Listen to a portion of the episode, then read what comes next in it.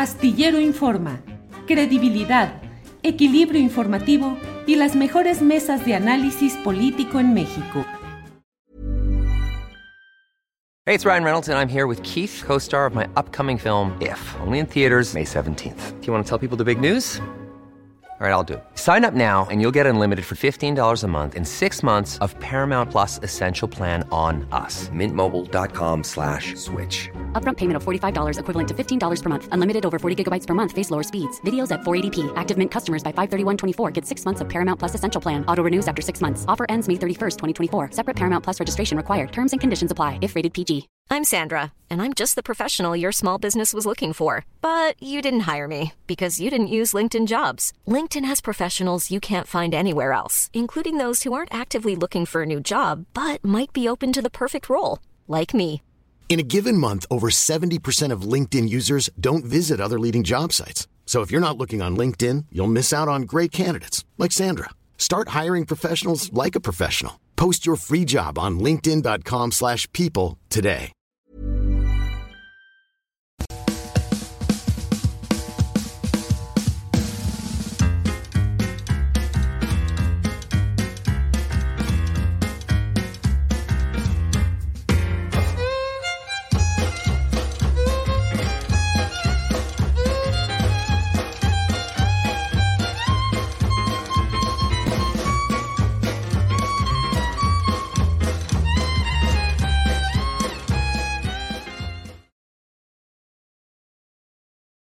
Tarde con un minuto.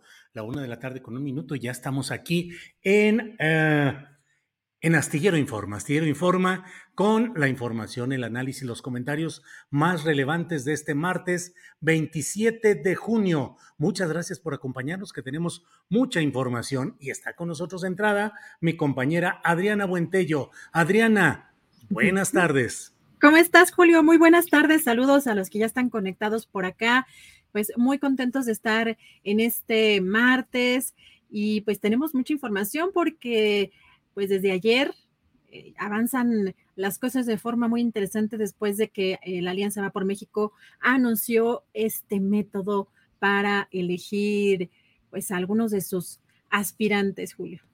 Sí, así es, así es, efectivamente. Adriana, eh, pues es mucho lo que ha sucedido. Fíjate lo que son las cosas. Ha tronado ese eh, comité electoral ciudadano en el cual fundaba Va por México toda su expectativa de poder plantear que pues eran los ciudadanos, la sociedad civil, la que iba a organizar y a definir, a vigilar el cumplimiento de estos propósitos. Y, sin, embargo, nada de ello se pudo cumplir. Han dado a conocer un comunicado en el cual dicen Consejo Electoral Ciudadano, hacen una serie de señalamientos acerca de cómo recibieron una invitación en las últimas semanas para formar parte de un proceso ciudadano novedoso, el de organizar una consulta nacional a fin de conocer la preferencia ciudadana respecto de un liderazgo de cara al proceso electoral de 2024. Sin embargo, aceptaron, pero resulta que eh, el esquema bajo el cual se llevará el proceso de consulta ha cambiado respecto de lo originalmente planteado, por lo que el grupo original tomó la decisión de disolverse. Sin embargo, cada uno de los integrantes va a tener la posibilidad de definir, lo dicen, este escenario nos ha llevado a cada uno y cada una de nosotras a tomar una decisión distinta y personal respecto a la posibilidad de participar en el ejercicio propuesto por los partidos políticos, integrantes de Va por México y la sociedad civil. En esencia, Adriana, este comité que presidía Leonardo Valdés Urita, con varios exconsejeros electorales y varios personajes de la sociedad civil, se disuelve, pero queda cada uno de ellos en la posibilidad de integrarse como mejor quiera a lo que viene. Y creo yo que algunos de ellos van a tomar la decisión de incorporarse al nuevo esquema. Pero bueno, pues son los entretelones de todo esto, Adriana. Está muy interesante la forma incluso en la que está redactada en dos párrafos. Utilizan cuatro o cinco veces ciudadano, ¿no? Ciudadano, ciudadano. Bueno, ahí hay una eh, pues mezcla interesante también de perfiles que, como dices, quizá en algunos casos ya se eh, acoplen eh, a las nuevas circunstancias, pero lo que se entiende de entrada es que pues no, no, esta invitación pues no llegó a buen puerto. El, como ya leíste, lo que señala específicamente en este comunicado es que el esquema bajo el cual se llevará el proceso de consulta ha cambiado respecto a lo que originalmente se había planteado. Y además también creo que hasta te estaban echando pleito por las entrevistas que has estado realizando. Y pues quienes no se ponen de acuerdo o quienes han cambiado las reglas, pues más bien son los propios eh, partidos y las organizaciones muchas veces identificadas con algunas figuras políticas o con algunos partidos, pues han ido también ahí adaptándose a esto que estamos viendo y algunas reacciones después de este método que se dio a conocer el día de ayer. Hoy vimos, por ejemplo, el video, a mí me llamó mucho la atención este video de Xochitl Galvez porque eh, parece que pues podría ser una carta relativamente moderada y más cercana con la gente por su perfil quizá más humilde o de origen más humilde, Julio, no sé, pero aquí abraza los programas sociales eh, de López Obrador, menciona eh, los programas del presidente que ya nunca habló de quitar estos, estos programas sociales, retoma obviamente este hecho de que el presidente López Obrador no le permitió el acceso a la mañanera para ejercer su derecho de réplica y eh, pues retoma también pasajes de su vida como para crear más empatía respecto a estos programas sociales, que pues su abuela murió eh, tirada en un petate, dice en este video, por falta de atención médica y que también gracias a una beca ya pudo estudiar y conseguir un mejor empleo y también habla de cómo tuvo que vender gelatinas para ayudar a su familia. Entonces, bueno, aquí eh, queriendo eh, empatizar con la gente, eh, Julio, quizás una carta que estén considerando seriamente, no sé cómo ves tú. No podemos poner el audio porque tiene, tiene música.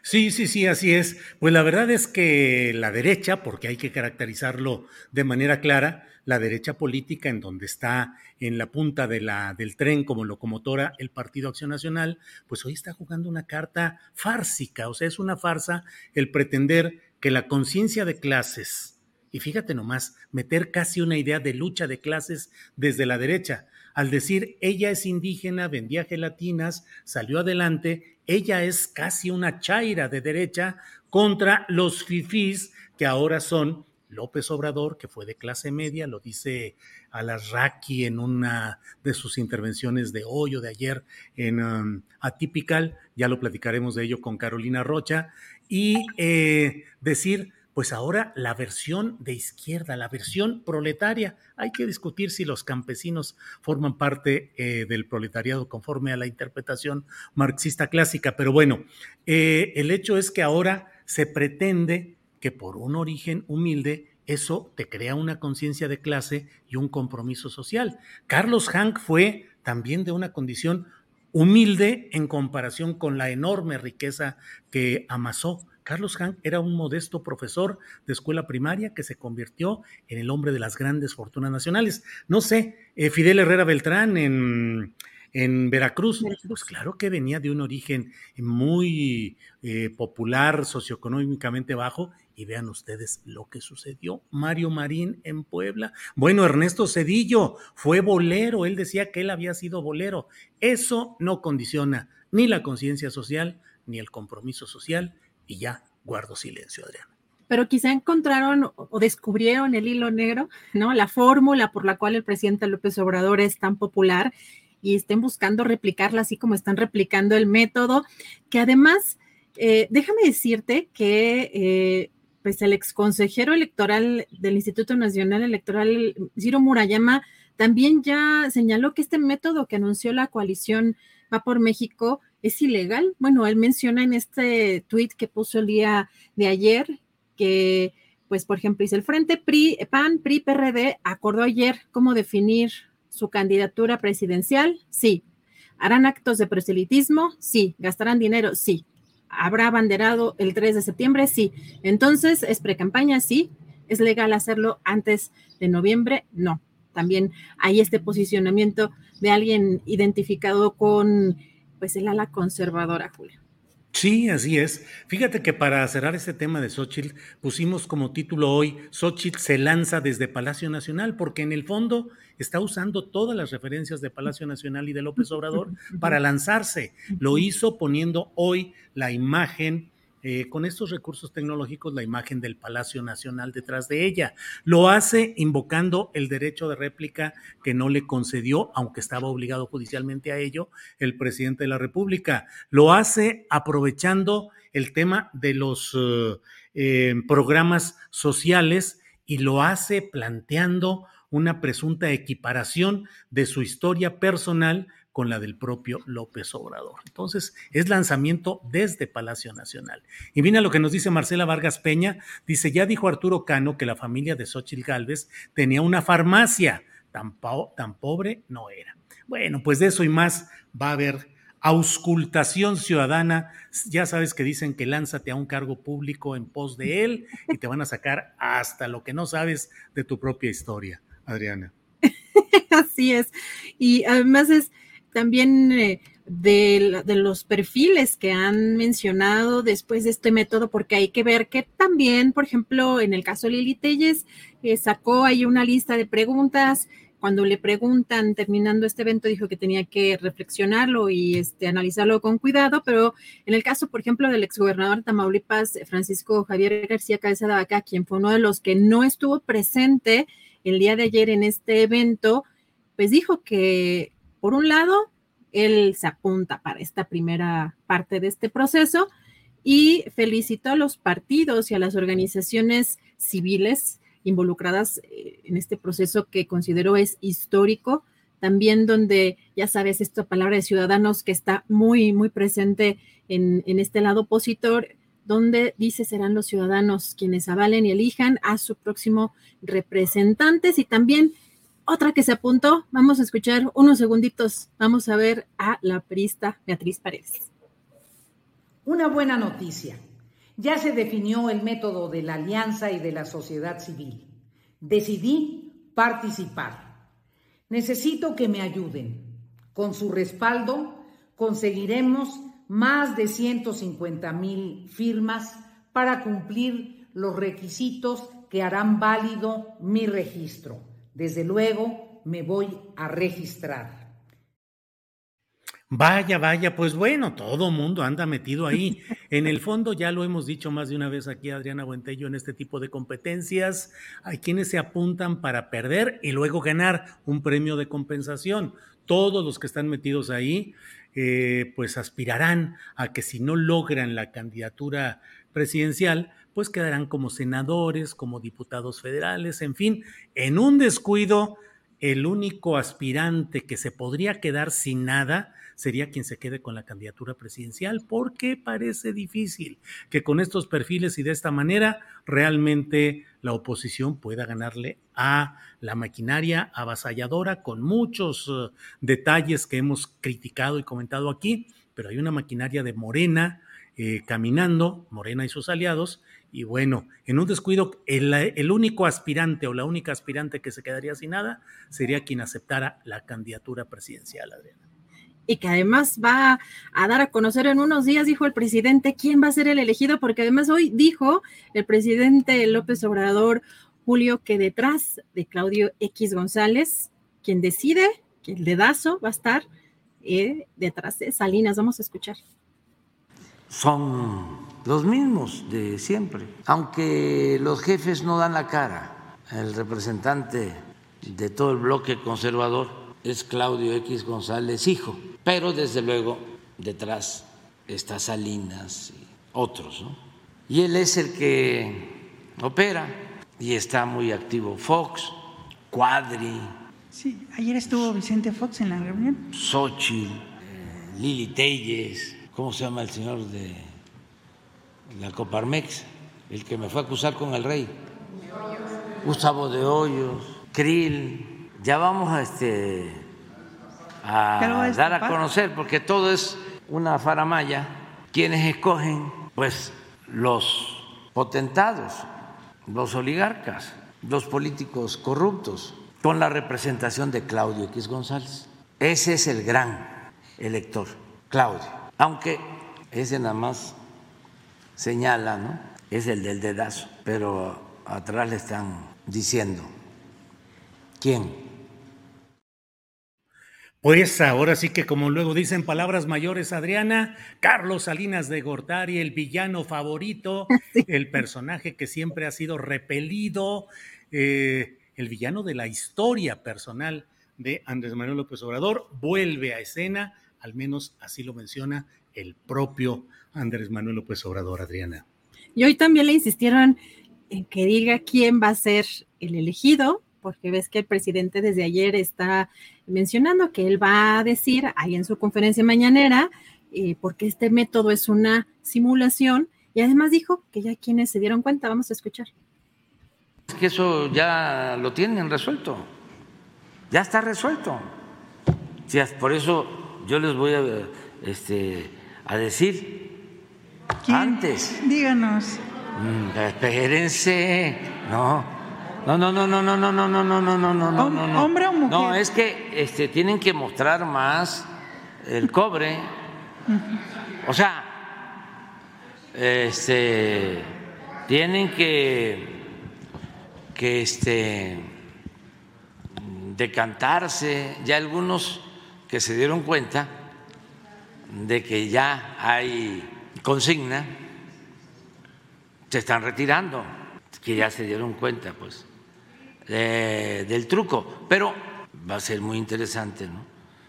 Nada más espérense porque vamos a, esperar un, tiempo más, vamos a, este, a que se manifiesten. Que saquen más el cobre, se va a esperar el presidente Julio.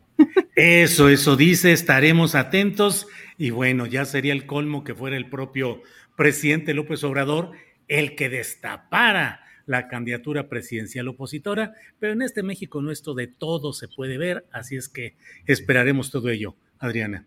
Así es, Julio, y ya tenemos lista la primera entrevista, regresamos en un rato más con más información. Muy bien, gracias Adriana. Muy bien, gracias. Déjeme pasar a otro, a otra forma de, de, mm, presentación. Voy a prescindir de esta eh, pantalla virtual y regreso a lo que estoy aquí con un escenario real, porque ahí tenía algunos problemas técnicos que prefiero corregir a tiempo. Bueno, es la una de la tarde con 17 minutos. Una de la tarde con 17 minutos. Déjeme decirle que hay un libro que está causando mucha expectación y que rápidamente está generando eh, pues el asomo de los lectores a su contenido. Es ni más ni menos que este libro, Traición en Palacio de Hernán Gómez Bruera. Dice traición en Palacio, el negocio de la justicia en la 4T. Híjole, es un libro con muchos señalamientos, con una Dice aquí, a partir de una acuciosa investigación, Hernán Gómez Ruera, analista político, periodista y entrevistador, revela cómo detrás de la salida de Julio Cherer Ibarra de la Consejería Jurídica de la Presidencia se esconde una historia de traición al presidente de la República y a la narrativa central del movimiento político que lo llevó al poder, erradicar la corrupción y separar el poder económico del poder político. Está con nosotros Hernán Gómez. Hernán Buenas tardes. Hola Julio, un gusto estar contigo, encantado. Hernán, pues te metes en aguas difíciles, en aguas complicadas, porque entre otros temas es fama que luego, pues estos abogados, precisamente eh, lo que... estoy perdiendo, déjame, Julio, tengo un problema con mi internet, déjame cambiarme de línea rapidísimo para que nos escuchemos mejor, permíteme. Adelante, adelante. Bien, bueno, como le estoy diciendo, este es un libro Tradición en Palacio. Dice, antes de finalizar el tercer año de su gobierno, Andrés Manuel López Obrador apartó de su equipo a Julio Cherer Ibarra, uno de sus hombres de mayor confianza e hijo de uno de los periodistas de mayor reputación en la historia reciente de México. Andrés, ¿me avisas cuando ya estemos listos, por favor? Listo. Parece que ya. ¿Ya, Hernán? Ya, ya, Julio, una disculpa. No, no, no, Hernán, puestísimos. Hernán, eh, pues te metes en aguas profundas, en aguas difíciles, porque pues uno de los personajes intocados uh, hasta hoy, desde mi punto de vista, sigue siendo Julio Cherer Ibarra. ¿Qué te animó a meterte a aguas tan complicadas, Hernán, en las que no va a faltar quien diga que le estás pegando a la 4T, que le pegas al espíritu de la cuarta transformación y habrá quienes también te aplaudan y digan muy bien por exhibir y documentar este tipo de hechos. ¿Qué te llevó a escribirlo, Hernán?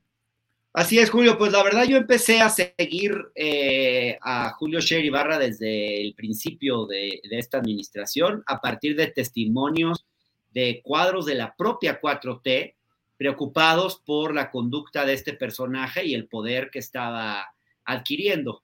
Eh, no, es, no es, una, es una investigación que obviamente eh, incomoda a la 4T, incomoda a quienes creen que un gobierno de un día para otro puede tan fácilmente erradicar la corrupción y, que ésta no exista en sus propias filas. En mi opinión, Julio, yo tengo una visión un poco más realista de las cosas. Creo que la corrupción existe en toda administración y un poco el tema es qué se hace cuando esa corrupción aparece en las propias filas de, en este caso, pues de un, de un gobierno de, de, izquierda. Y yo creo que lo que hizo el presidente fue lo correcto. Cuando tuvo la información de en qué estaba involucrado su ex consejero, lo apartó. Eh, esta es una historia de traición, Julio, porque este personaje eh, no solamente traicionó al presidente López Obrador, como está documentado en la investigación, sino traicionó la narrativa central de su gobierno de separar el poder económico del poder político, porque lo que quería Julio Scherer Ibarra, y esta es mi conclusión después de esta investigación, era con, convertirse en una suerte de mega empresario eh, a la brava, digamos, eh, y al amparo del poder. Y esto, pues, este, es totalmente eh, lo, la antítesis del planteamiento de separar el poder económico del poder político y luchar contra la corrupción. Y bueno, el principal instrumento de esto fue la justicia, fue el negocio de la justicia que él llegó a operar, que es un negocio que ya existía, eh, pero él llegó a operarlo de una forma eh, muy burda, incluso porque llegó a hacerlo de, controlando él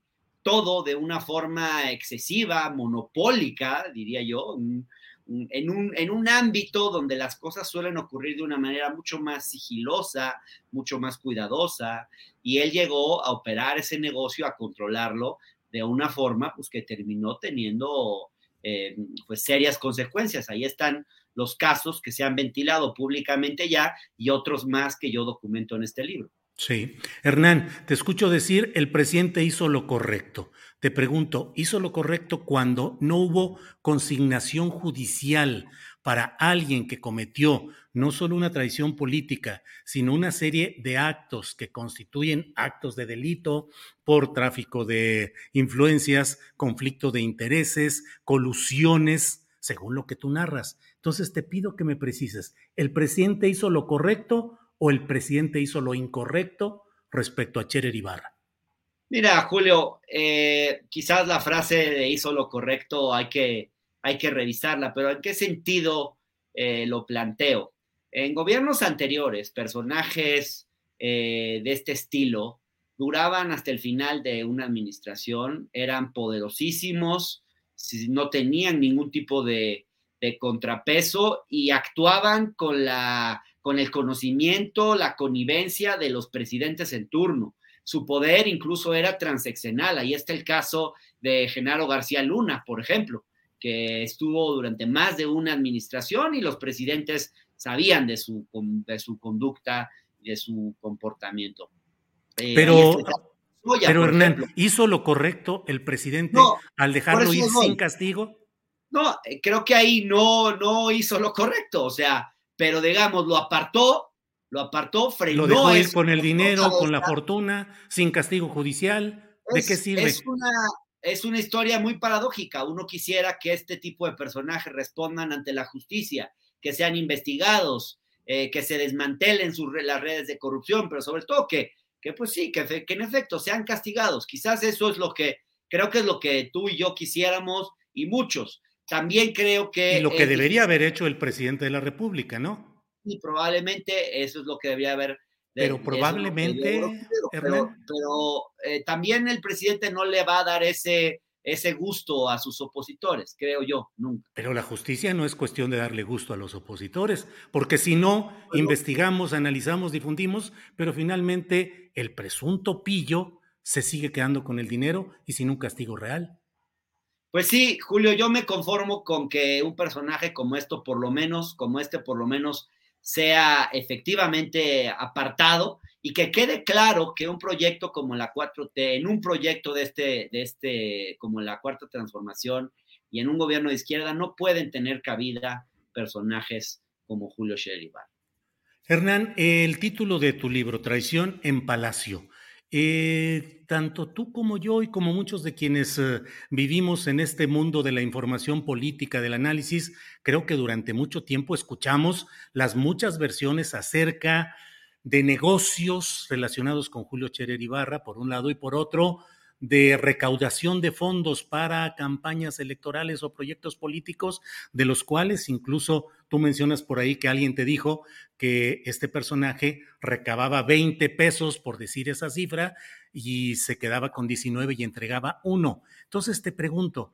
con toda esa historia y con todos esos antecedentes, ¿por qué se le nombró consejero jurídico y se le dio todo ese peso eh, político y judicial? Porque entonces es lo que me pregunto, ¿Fue verdaderamente una traición o se sabía quién era y se le usó para trabajos sucios? No, yo creo que no se sabía, el presidente López Obrador no sabía bien quién era Julio Scherer Ibarra. Creo que un error de, López Obrador es muchas veces creer que la honestidad es hereditaria. Eh, Andrés Manuel López Obrador fue muy amigo de don Julio Scherer García, un hombre honesto y un referente de la ética periodística en México y probablemente eso le hizo pensar que el hijo iba a responder como, eh, digamos, con la interesa ética y moral de su padre. Y la verdad es que no, no fue así. Y eh, el presidente López Obrador tendría que haber investigado mejor a Julio Sher Ibarra, porque ciertamente había antecedentes eh, ya de Julio Sher Ibarra, se sabía quién era Julio Sher Ibarra, había estado involucrado en el tema de, del azúcar, eh, que es un, uno de los que yo narro, de CASE, del consorcio azucarero Escorpión, ahí con Molina Sobrino a finales de los 90. O sea, ya se sabía más o menos quién era este personaje, o sea, López Obrador tuvo que haber indagado mucho más en quién era Julio, Julio Ibarra. Ahora, ciertamente este personaje financió campañas de Morena. Lo que no se sabía y que yo vengo o por lo menos que yo sepa, no, no había esta información en ese momento, es cómo manejaba, por ejemplo, los financiamientos de campaña. Yo tengo un testimonio de un empresario maderero de Chihuahua, Miguel González Lardizábal, que él cuenta cómo, por ejemplo, Julio Scherer, él ya había aportado muchos recursos a la campaña y Julio Scherer Ibarra le pidió que le aportara 10 millones más y nunca los enteró a, las arcas. Y parece ser que en una conversación que tiene este empresario con el hijo más chico de Andrés Manuel López Obrador, Gonzalo eh, López eh, Beltrán, eh, sale el tema y entonces el hijo más chico de López Obrador se entera de que ese dinero nunca había entrado, o sea, que el cuenta este empresario que dio ese dinero a Julio Scherer y ese dinero nunca llegó. Y así hay anécdotas similares. También, al parecer, lo hizo en la campaña ah, de Claudia Sheinbaum al gobierno de la Ciudad de México en 2018. Este, se erigió como representante ante la comunidad judía, empezó a recaudar dinero por todos lados y de repente, pues cuando le preguntaron, oye, ¿dónde está ese dinero? Pues resulta que no había enterado esos recursos. Entonces, eh, sí, financiaba campañas, pero al mismo tiempo también se despachaba, por lo que parece eh, o por lo que dicen los testimonios, pues también se despachaba él con la cuchara grande. Ahora, Hernán, eh, un punto que has detallado ampliamente es el de Julio Cherer Ibarra, pero ¿qué hay con todo otros, eh, otras partes de esa viscosidad política, administrativa y económica en la cual se ensarzaron y se entramparon tanto Cherer Ibarra como Alejandro Kersmanero, como Olga Sánchez Cordero, como Arturo Saldívar?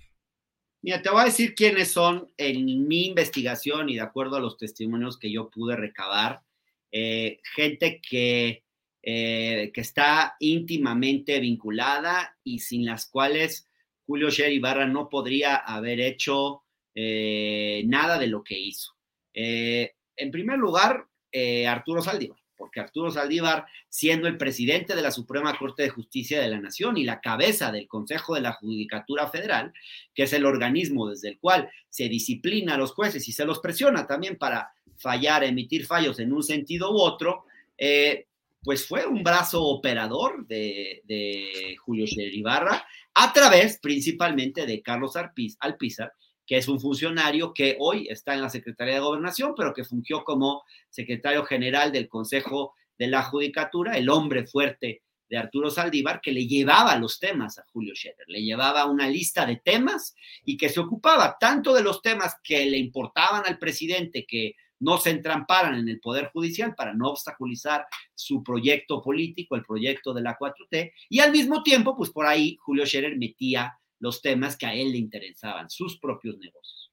Ese por un lado. Y luego en el Poder Judicial de la Ciudad de México, eh, pues eh, aún, es aún más clara el vínculo, incluso económico, según algunas de mis eh, fuentes, con el presidente del Tribunal Superior de Justicia de la Ciudad de México, Rafael Guerra. Pero luego hay una larga serie de jueces, tanto federales como de la Ciudad de México, que eh, prácticamente estaban al servicio de Julio Scherer Ibarra y que eh, casualmente, Julio, y yo muestro esto con algunas figuras y algunos mapas, llama mucho la atención cómo los casos que eran de interés para Julio Scherer Ibarra caían sistemáticamente en los mismos jueces, jueces con los cuales había presumiblemente acuerdos eh, corruptos. Y ahí hay varios ejemplos varios ejemplos de jueces, una, la unidad de gestión judicial 12, por ejemplo, en la Ciudad de México, los abogados litigantes ya le llamaban la unidad Scherer,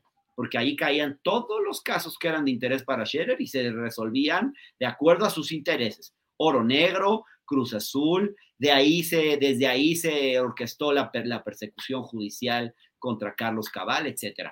En las fiscalías, también llama mucho la atención la libertad con la que se pudo mover Julio Scherer Ibarra en la Fiscalía General de Justicia de la Ciudad de México. No tengo evidencia de que haya sido a través de la fiscal Ernestina Godoy, pero sí de altos funcionarios en la Fiscalía. Lo mismo te diría en la Fiscalía General de la República, donde eh, Julio Scherer Ibarra tuvo como uno de sus brazos operadores a su amigo Alfredo Higuera Bernal, que es el titular de la Fiscalía Especializada en materia de delincuencia, y Mauro Anselmo Jiménez Cruz, el titular de lavado. Hay una larga serie de autor varias autoridades, digamos, que creo que tendrían que ser en algún momento cuestionadas eh, frente a la existencia de esta red de negocios judiciales.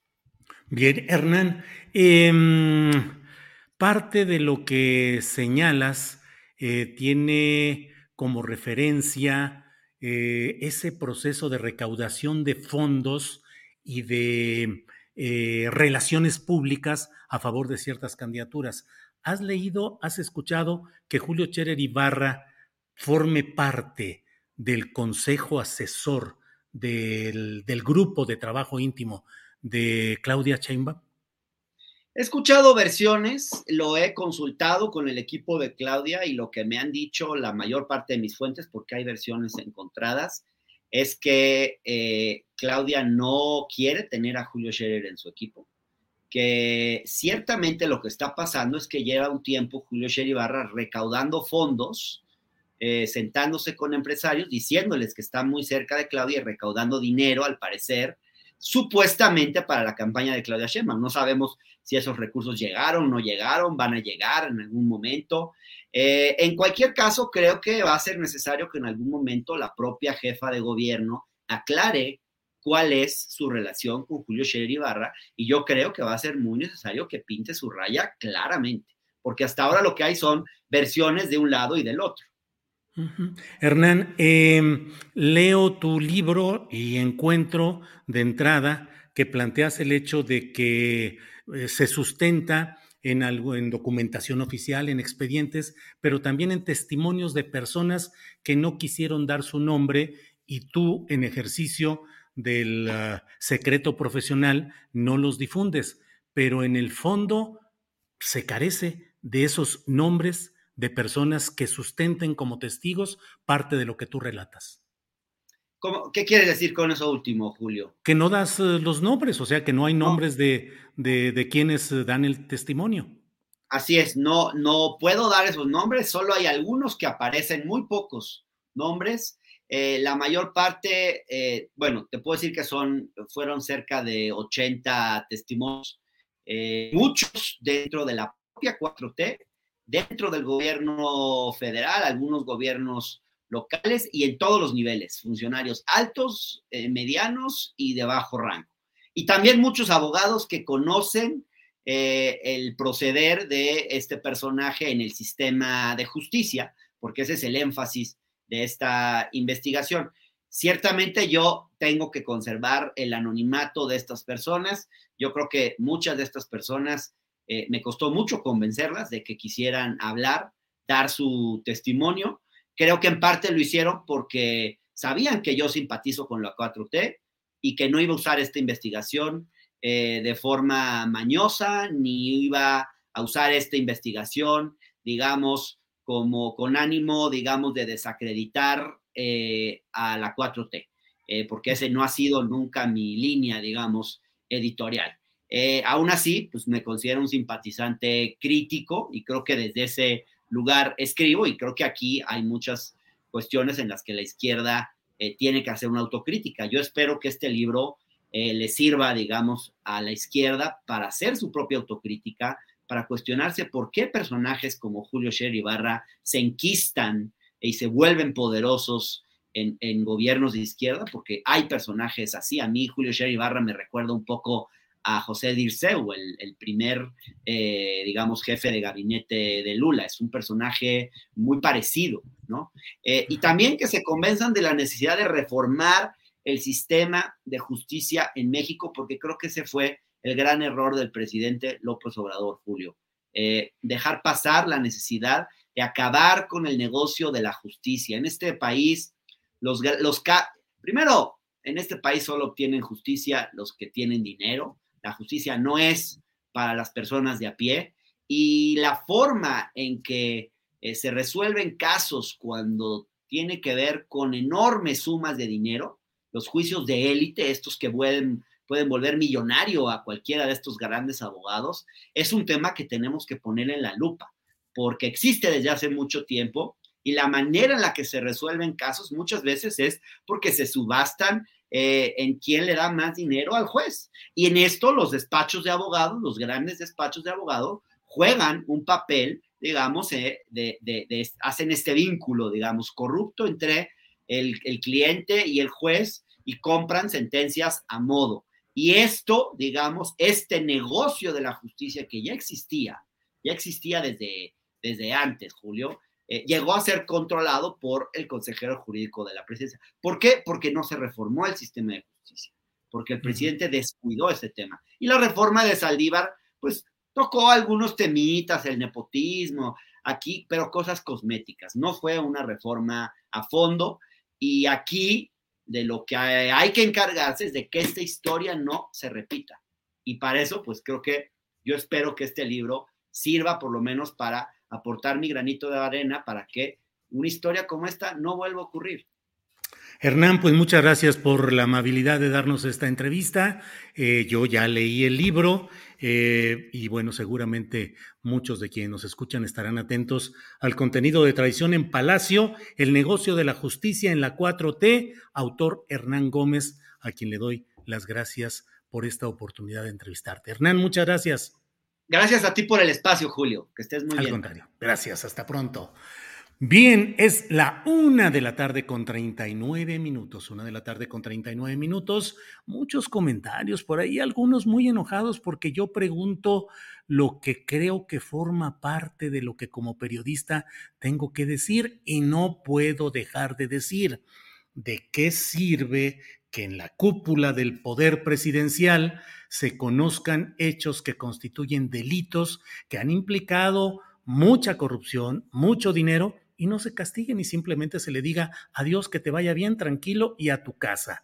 Déjeme decirle que en las en temas que yo he tocado con mucha puntualidad, como la Sierra de San Miguelito, pues allí los comuneros siempre me dijeron que el equipo jurídico y los intereses que había estaban relacionados con la consejería jurídica entonces a cargo de Julio Cherer Ibarra y que en Bahía de Huira, en Sinaloa, también me dicen pues quien autorizó y quien dio empuje es el mismo personaje. No sé si sea cierto o no todo lo que plantea ahí Hernán Gómez, pero vale la pena preguntarse los responsables de tantas cosas que se han visto comprobado y probado, Segalmex, por ejemplo, tranquilos a tu casita y ahí sigue tranquilo y vamos eh, castigos a menor nivel. Eso no es ni de izquierda ni de derecha, es un caso de justicia estricta.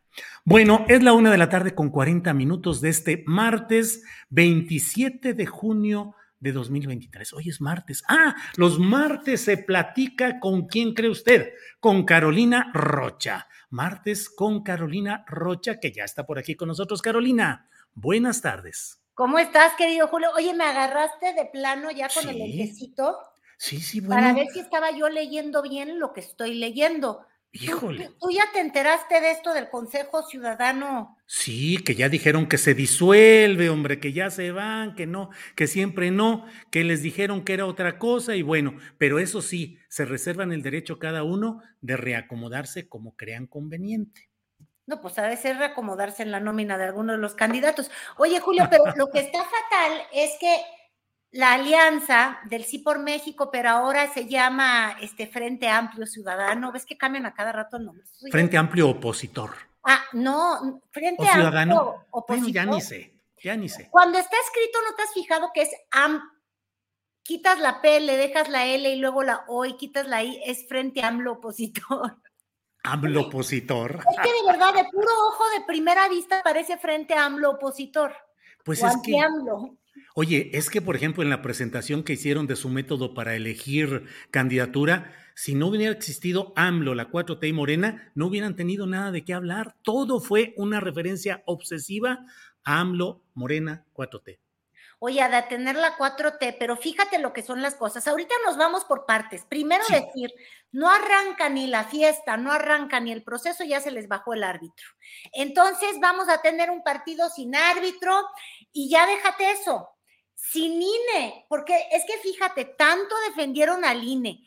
El INE tienen razón, no se toca ni se tocó, pero no se ve ni se oye. Ellos siguen a pie juntillas la premisa de Carlos Salinas de Gortari y a los del INE ni los oigo ni los veo, igualito que Morena, por cierto. Aquí todos ya dijeron tú rompes la regla, yo rompo la regla.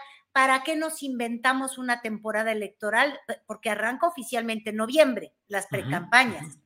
¿Para qué me espero la precampaña si ya podemos de una vez rompiendo todas las leyes, cada uno tener un proceso de selección?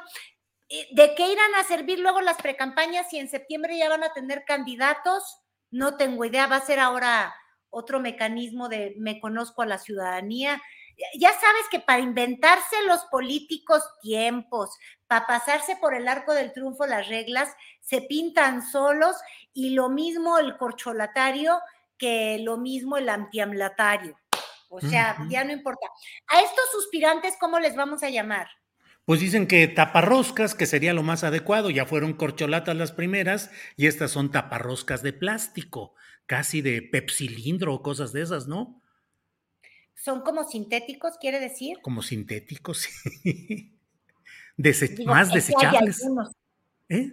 Bueno, quién sabe. Mira, yo siento que últimamente todos los políticos son desechables, pero fíjate lo que yo te decía, te dije, vámonos por el principio, Julio, porque supuestamente son anti-AMLO, pero, y ya desde hace unas semanas, aquí lo habíamos conversado contigo, hasta con Temoris, eh, ellos ya tienen a su candidata. Lo que pasa es que ahora, fíjate, critican mucho a López Obrador de que tiene una favorita y que lo único que va a haber es un dedazo porque la candidata va a ser Claudia.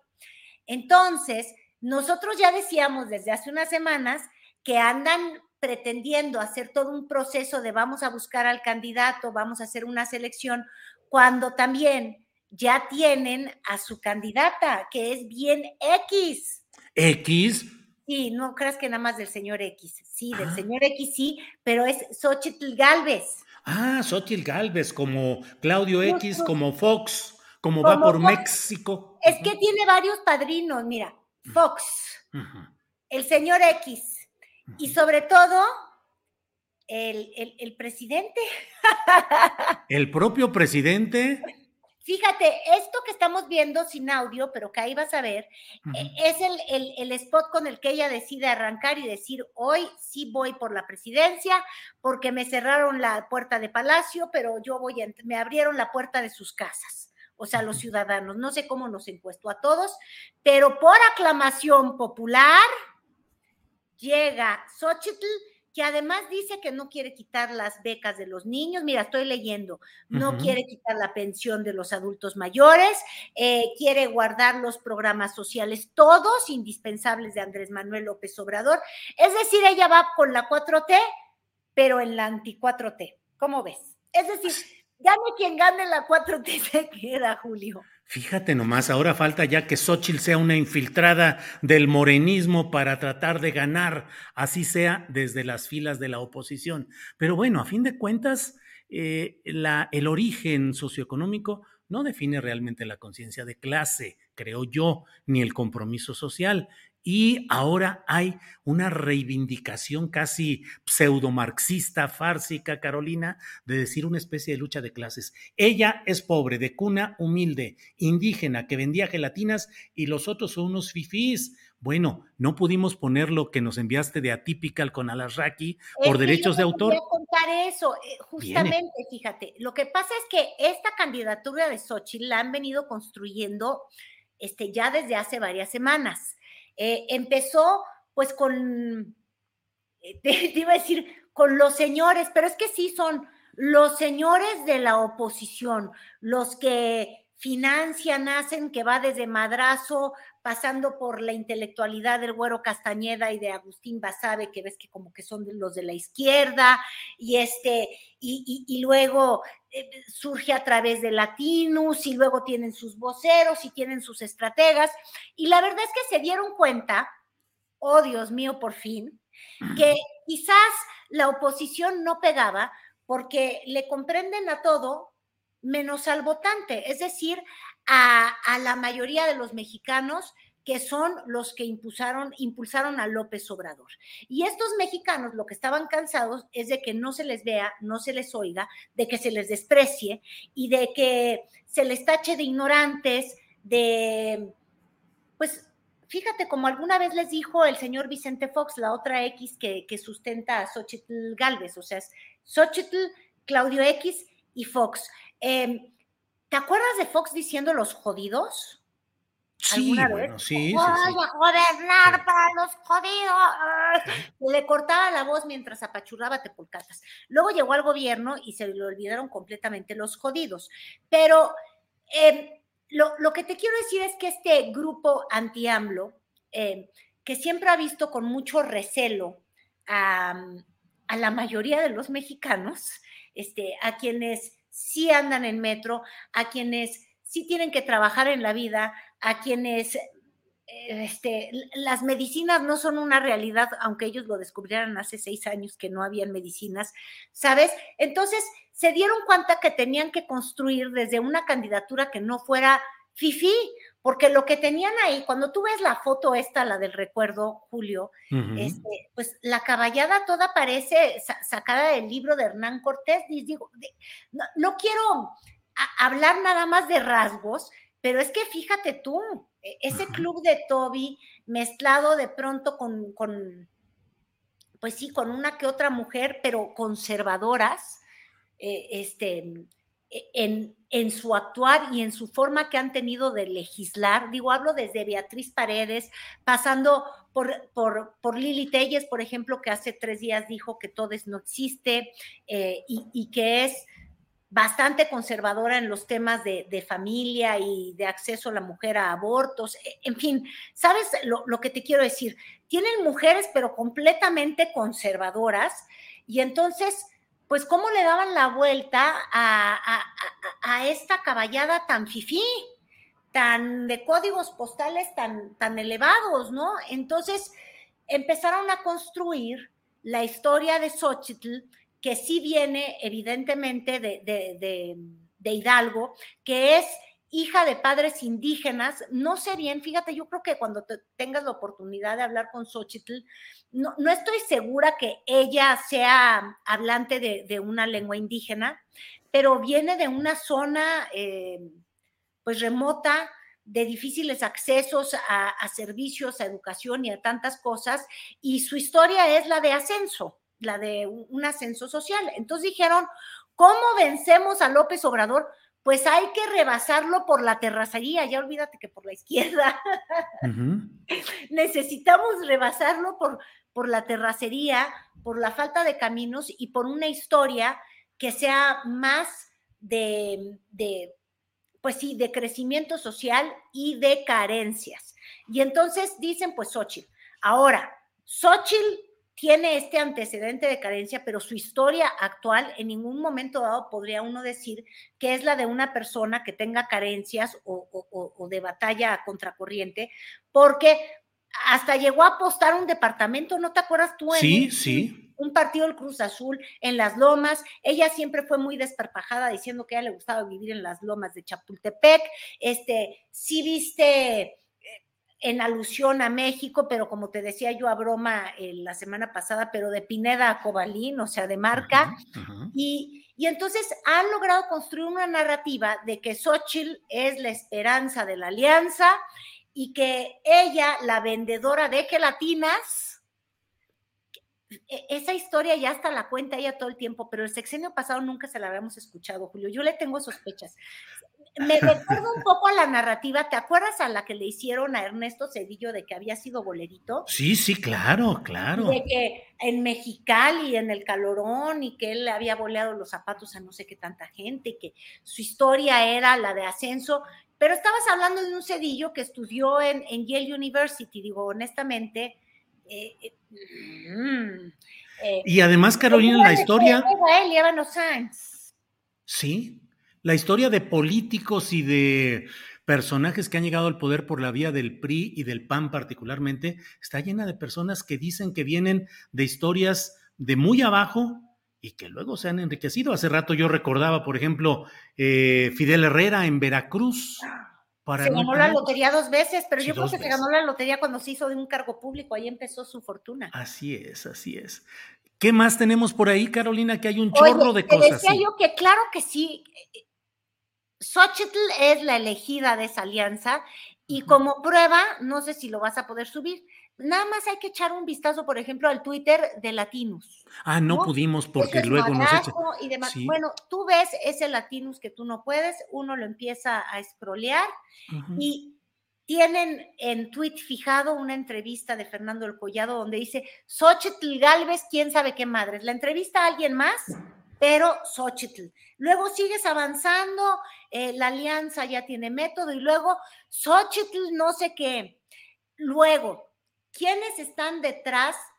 Así como, por ejemplo, Roberto Gil, el ex asesor presidencial de Felipe Calderón, es quien, quien ha impulsado a Lili Telles. ¿Quién podría estar impulsando este, a Xochitl? Es decir, haciendo la marca.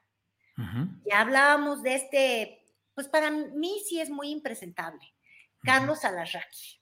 ¿no? Uh -huh. Amiguísimo de Roberto Madrazo, ¿ves? Todo lo sí. que estoy diciendo que todos son lo mismo.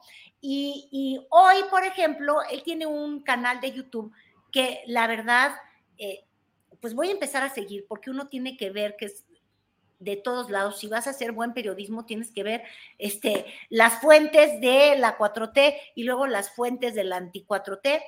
Y este, tiene, ¿cómo se llamaba? Yo te mandé el, Sí, Atypical se llama el canal. Se llama Atypical TV uh -huh. y entonces ahí tiene un programa con Beatriz, no Paredes, la otra. Pajés. Pajés, la uh -huh. que vino, pues tú sabes, sus medios fueron siempre sostenidos por los gobiernos del PRI y ahora pues ya como no la sostienen, pues le quiere dar el bájido y entonces ya es súper anti-AMLO. Y este, Lozano, Sí. que es como el, el, el madreador desde el sexenio pasado. ¿Te acuerdas cuando lo mandaban a los programas para defender a Mid y Sí. los golpes bajos y que sí es un viejito López Obrador y demás? Pero buenísimo el poblano pa- para, para el llegue y para el quite. Y entonces ya tuvieron su gran mesa y obviamente, ¿por dónde tú crees que empezaron? ¿No? Por Xochitl. Por Por Xochitl, Xochitl, la vendedora de gelatinas. Pues sí. Y se suelta una perorata el tal Alarraqui. Ay, no, Julio, de verdad. Es que ahí es cuando yo me doy cuenta que no entienden, que no entienden. A decir que Xochitl si era jodida con esas palabras. Digo, yo la verdad es que esos argumentos me parecen de una pobreza brutal. Fíjate, hay que usar los términos. no- no- Claro. Mira, mira, Carolina, lo que nos dice Arturo Lechuga Lozano. Dice a Xochitl, más bien la venden los de Gelatinus. Ah, pues ves, que latinos, ahí ya le está empezando a dar el clavo de todo lo que es. Entonces, ahí también ya hay, este, si no le vamos a poder llamar dedazo, ¿qué, qué le diremos? ¿El orejazo? Orejazo, pelonazo. Sí, pues sí. Salinazo. El salinazo. Este, e- en fin, como que ya está muy claro. Obviamente, ya no sé de qué más te dije que íbamos a hablar. De lo que luego tú- ya vi que Claudia Sheinbaum ya, di- ya dijo que eso es un disfraz, que les están haciendo piratería. La realidad es que al menos ya le robaron la agenda, aunque sea por tres días, a los corcholatos de Morena que iban, que iban por la libre, Julio, porque el INE, e- e- ese INE no ha- es un ineptituto, no ha metido la mano para controlar a nadie. Pobres de los de Movimiento Ciudadano.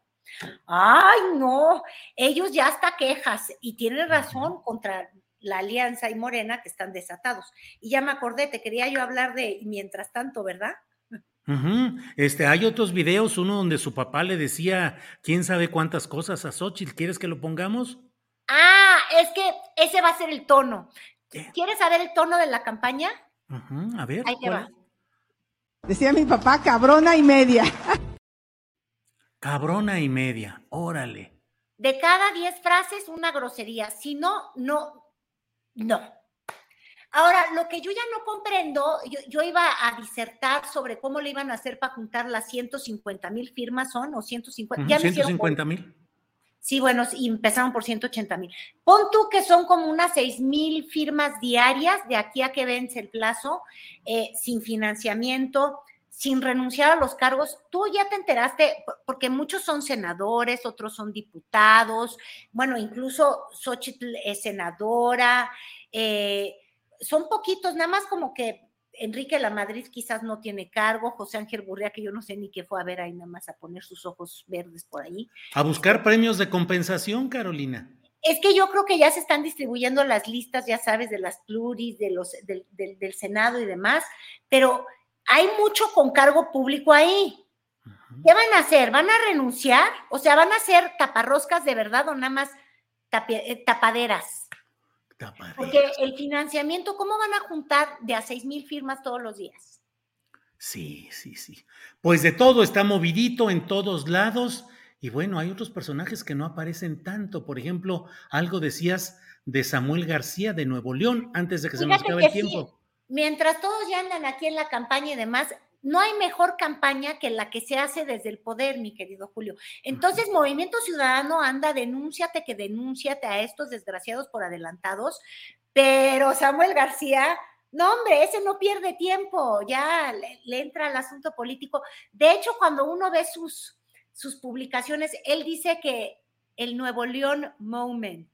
Órale. ¿Cómo era lo que tuvo Peña Nieto? ¿Te acuerdas cuando Peña Nieto era? Sí, sí. El ¿Cómo era Mexican, Mon, Mexican Moment o México Moment. Sí. Ella también eh, como que le da un peñismo sin darse cuenta, entonces tiene el Nuevo León Moment y ayer anduvo de discurso y míralo, ya también entró a meter su nariz en medio. A ver. Y fíjense nada más lo paradójico. El gobierno y el PRIAN se están peleando para ver quién pone al siguiente presidente. Y ya empezaron que las corcholatas y las taparroscas y demás. Y en lo que allá se andan peleando, ¡eh! Otra vecina de Rulli. En lo que ya se andan peleando, en Nuevo León, todos los días inaugurando obra y todos los días rompiendo récords. Todos los días. Ya hay medios de comunicación y me da mucho gusto que hablan del modelo Nuevo León y cómo todos se copian de Nuevo León. Lo que aquí hacemos, traer a Tesla, planes carreteros, los Black Hawks para seguridad pública, la mejor aduana de México, triplicar. It's that time of the year. Your vacation is coming up.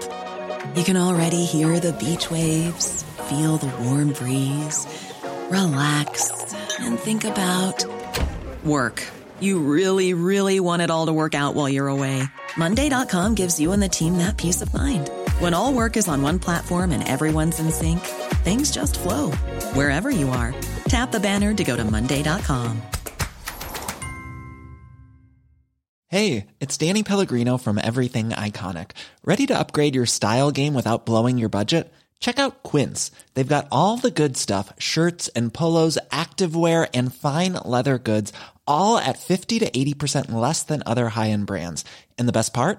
They're all about safe, ethical, and responsible manufacturing. Get that luxury vibe without the luxury price tag. Hit up quince.com slash upgrade for free shipping and 365 day returns on your next order. That's quince.com slash upgrade. No, hombre, Carolina, pues si las cosas están re bonitas allá en Nuevo León, hombre. No, hombre, es, mira, para que veas que no invento, porque vayan a pensar que me hice bolas. Nuevo Leon's Moment, como Peña. y luego con eso de que él va a estar, inaugura y inaugura, porque es lo que dice que hace, ¿no? Inaugura Sí. inaugura obras. Eso también es el estilo Peña Nieto, ¿no te acuerdas que así él firmaba compromiso, compromiso, Claro. inauguraba, inauguraba y luego ya llegó a la presidencia? Claro, claro. Carolina, son las dos de la tarde. Dinos, por favor, pues sí, se nos va el tiempo, pero vas a estrenar programa de campañando. Bueno, el programa se hace eh, cíclicamente cada que hay elecciones. pero tuvimos que adelantarnos como, como corcholatas y taparroscas, ya andaban desatados, dijimos, ay Dios mío. Sí, ¿y cuándo empiezan? Empezamos la próxima semana, el 3 de julio, por Azteca 1, Julio, y ahora fíjate, siempre hemos tenido un escenario que de alguna manera te hace darte cuenta cómo anda la onda electoral, ¿no? La vez pasada era un ring, luego tuvimos un circo, obviamente. Eh, ahora vamos a estar en el jardín botánico, con B de bota o, o de ve tú a saber, porque ya nos fuimos todos a, a- a ver qué es lo que le va a pasar al pobre país.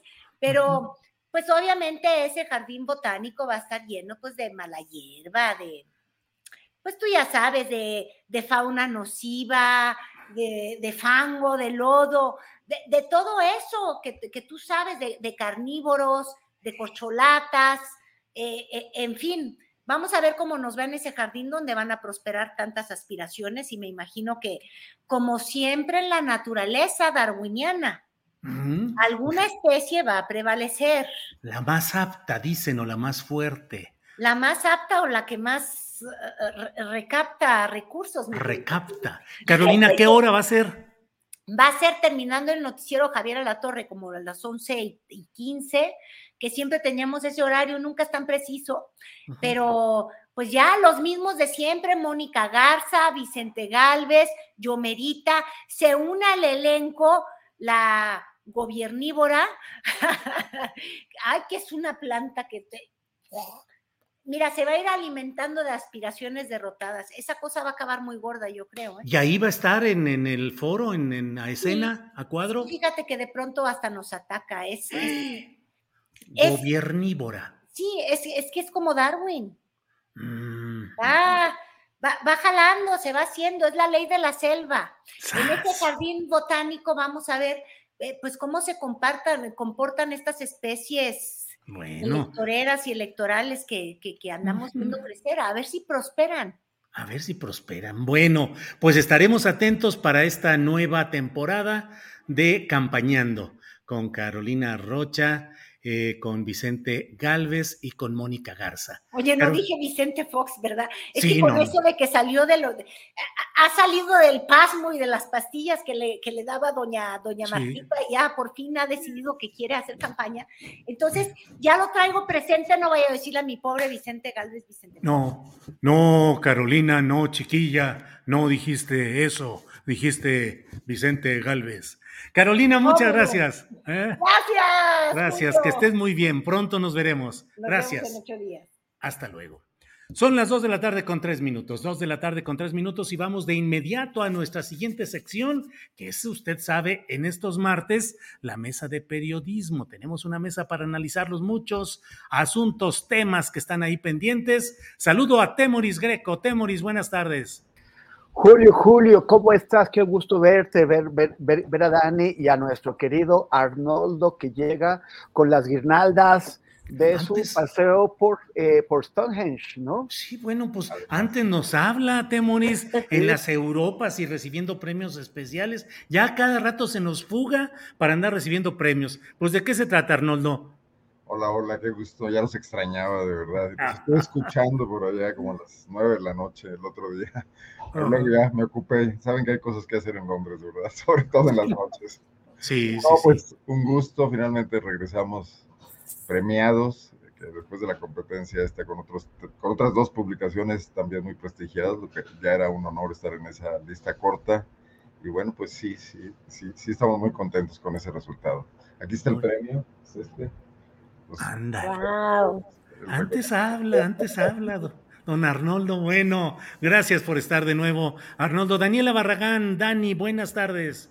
Hola Julio, muy buenas tardes, gracias por la invitación a esta mesa y saludos a Temoris y pues sí, merecidísimos premios a PopLab. Muchas felicidades Arnoldo, están Gracias. haciendo un gran, gran trabajo.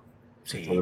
Pues vamos comenzando con Arnoldo, que es ahorita ya el de mayor edad periodística en este programa. O sea, por tantos premios y tanto avance, vamos pidiéndole que nos diga.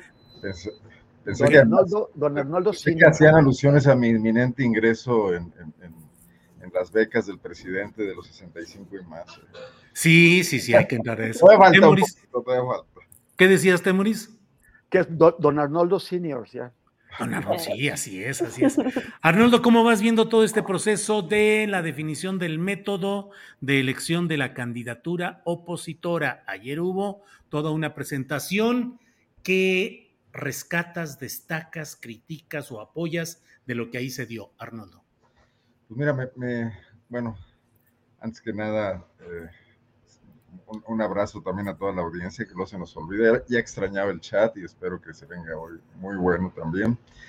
Mira, eh, estamos en- en- metidos en un tema que me parece, y me parece notable que nadie lo haya observado.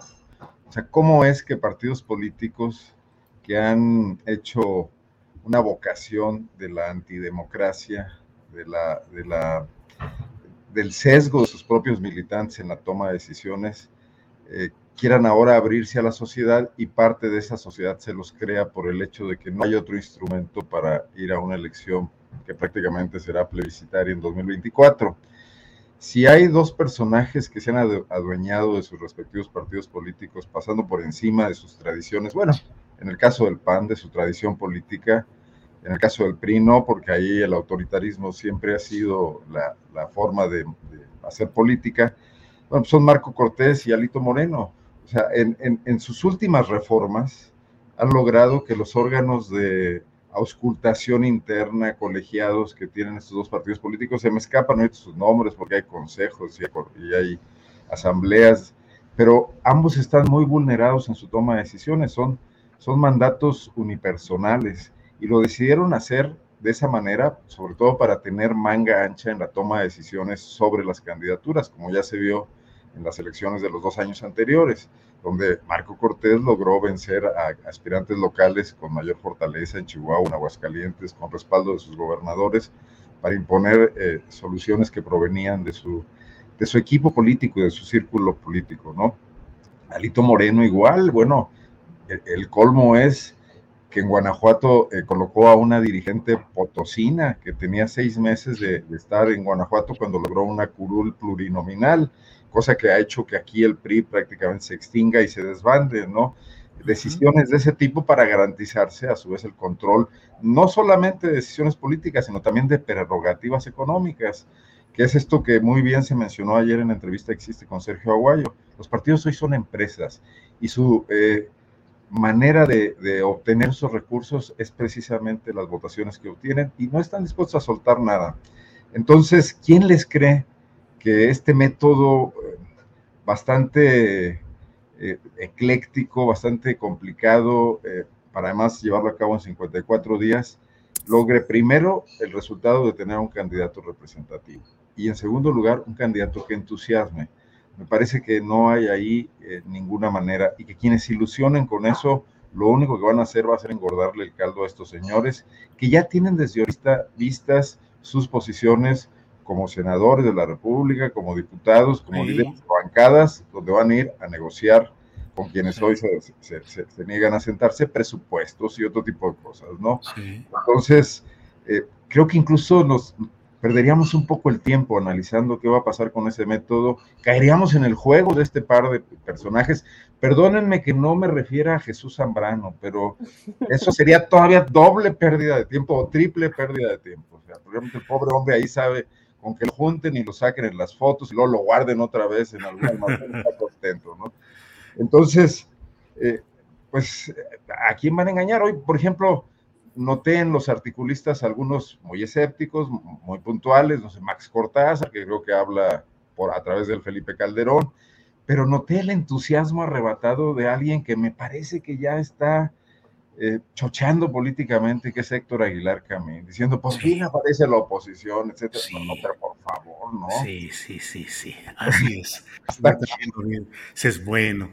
Oye, Arnoldo Cuellar, por ahí dice eh, algún comentario, eh, mira, don Arturo Lechuga Lozano, que está poniendo comentarios como siempre muy inteligentes y críticos, dice, no le digan a Arnoldo Maussan, nomás es un periodista fuera de este mundo. Y más después de estar en Stonehenge. Pero... eh, Daniela Barragán, ¿cómo vas viendo este proceso interno de postulación o definición de la candidatura opositora? Daniela.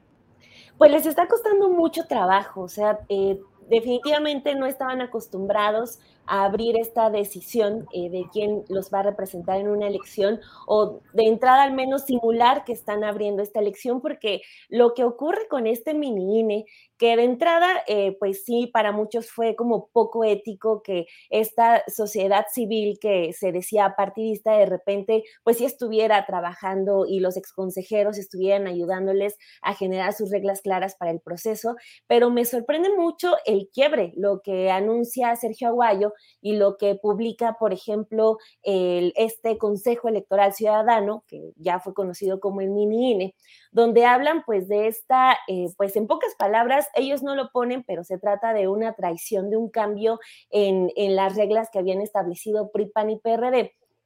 Entonces, eh, pues no sé cómo le vayan a hacer porque ya es el quiebre con eh, personas como por ejemplo Guillermo Sheridan. Me llamaba también la atención que quien eh, se sale de este grupo es María Elena Morera, que son al menos la segunda, piezas claves de toda esta sociedad civil, entre comillas, que ha venido acompañando a, la Alianza de Va por México. Entonces, este eh, evento en el que, que salen eh, los tres a anunciar muy contentos, eh, Marco Cortés, Alejandro Moreno Cárdenas y Jesús Zambrano, pues nace ahí un tanto, un tanto parchado y es una evidencia de que les está costando mucho trabajo jugar a la apertura, jugar a la, a la democratización de estas decisiones.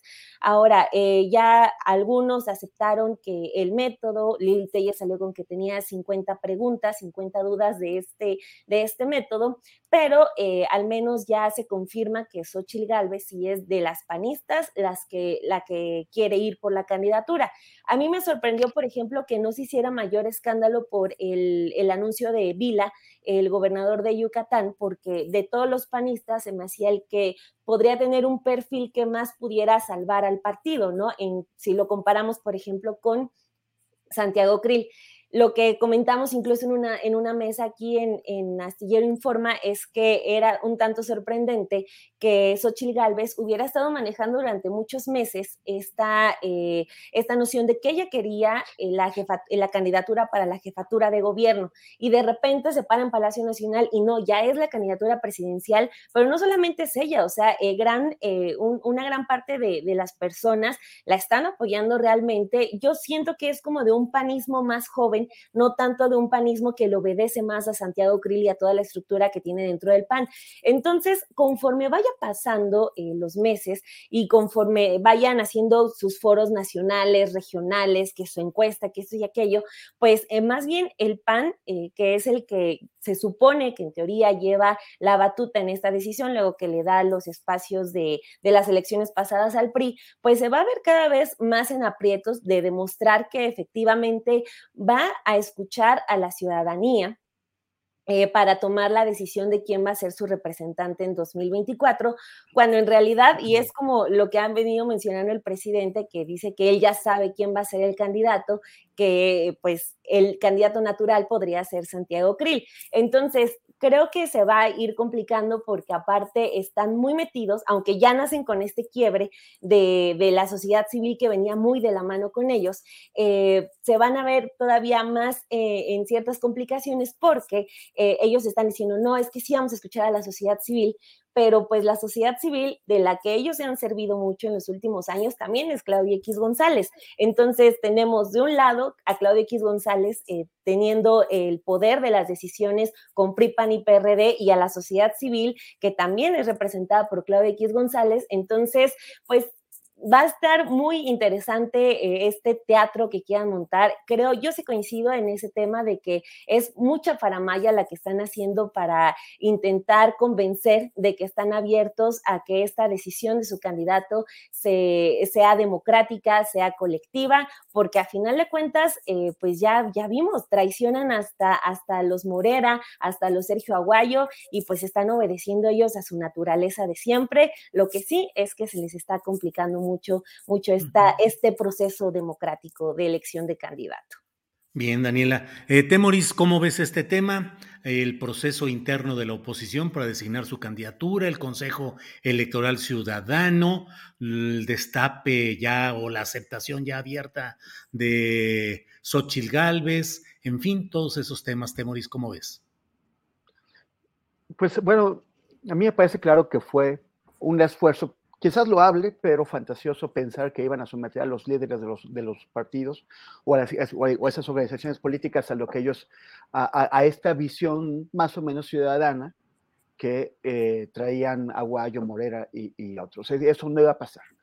Y, o sea, yo, yo, lo veo como, como una metáfora de los pambazos, ¿no? Sobre todo porque les estaban pidiendo, eh, o sea, ya de entrada 150 mil pambazos. Que, ¿Y quién tiene los pambazos? O sea, si, si lo vemos desde el punto de vista de los líderes de los partidos, ellos sienten que son como los encargados del puesto de pambazos y que estos grupos civiles pues les están pidiendo los pambazos con todo y puesto y por supuesto que ellos no lo, no, no le iban a entregar así. Entonces les dicen, mira, mejor vamos a ver quién hace más pambazos y el que haga más pambazos se queda con la candidatura presidencial. Solo que los que viven de hacer pambazos y de comerse los pambazos son los políticos. Los civiles no saben ni dónde comprar los ingredientes, ni nunca se han parado por la central de abastos, ni, ni tienen el puesto y en cambio los políticos ya tienen el pan y la papa y el chile guajillo y también tienen los cocineros y ya se tienen el puesto. O sea, no, no hay piso parejo. Quien quiera, o sea, se están bajando Lili Telles y, y, y Germán Martínez porque ellos esperaban que de alguna forma generar una especie de, de autoridad moral o algo para que los encargados de los puestos de pambazos les ofrecieran los, los pambazos, pero tampoco fue así. Se están bajando porque no, no tienen estructura, no tienen con qué ir a conseguir todos esos eh, pambazos. Entonces, al final de cuentas, pues va a ser una competencia entre los encargados de los puestos de pambazos, o sea, entre Alito, Marco y también pues Zambrano, porque pues se vale soñar pero cada uno va a tener su candidato preferido, el candidato al que van a apoyar con su estructura, con sus cocineros y sus pambazos, y, aunque no lo digan.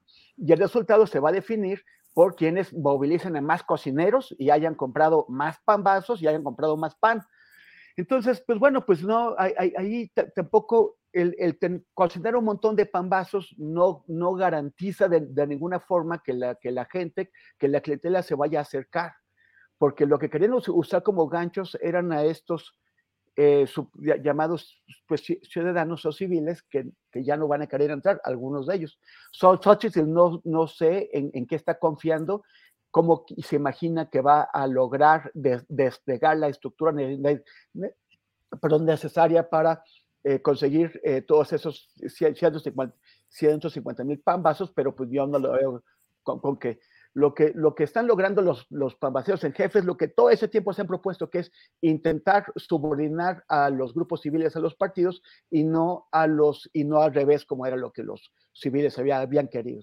Por eso también Emil Álvarez y Casa y, y, Germán y, todos, pues no lo consiguieron. O sea, la, la alianza va por México, que siempre fue una simulación, de entrada fue una simulación, cuando pretendió que iba desde la derecha hasta la izquierda y que representaba a la izquierda, no representa ni a la izquierda ni, representa ya a nadie que es el PRD. Y lo otro es que además también se extendían hacia la sociedad civil y en lugar de ir hacia la sociedad civil son algunos eh, profesionales de la, de, lo, de la sociedad civil que a final de cuentas pues al, menos una parte de ellas no, no se está dejando engatusar.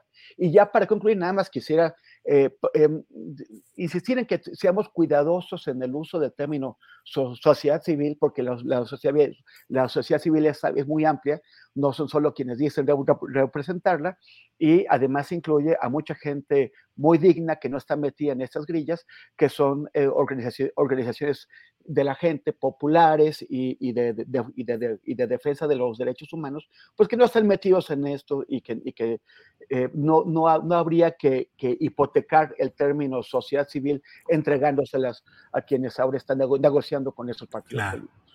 Mira lo que son las cosas y lo que comentan los internautas, dice David CX, ya no voy a poder comer pambazos sin pensar en la oposición. Mochilazo Cultural dice, no en todo México conocen los pambazos.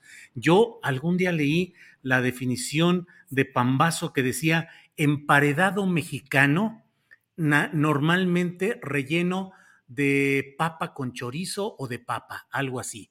Eso era la definición de pambazo. Y la otra referencia, pues es la pamba. También hay que ver este, en esta guerra de pambazos a quién le van a acabar dando pues, una buena pamba. Claro, pero el pan es, o sea, se llama pan vaso. Vaso, sí. De ahí viene, de ahí viene eh, lo, de, lo de pan vaso. Y pues aquí esos señores de, la, de el Aguayo y, Emilio y, ellos, pues se quedaron con un pan vaso, les dieron con un pan vaso en, la nariz. ¿Eh? Así es. Arnoldo Cuellar, vuelve a aparecer. una seria protesta de que estén hablando a esta hora de comida muy sabrosa. Sí, sí, sí. La verdad, es, que sí, tienes toda la razón, Arnoldo. Perdón, perdón. Pues bueno, nos adelantamos al momento en el que Adriana Buentello dice, ya huele a sopita, aquí ya huele a pambazos, sí.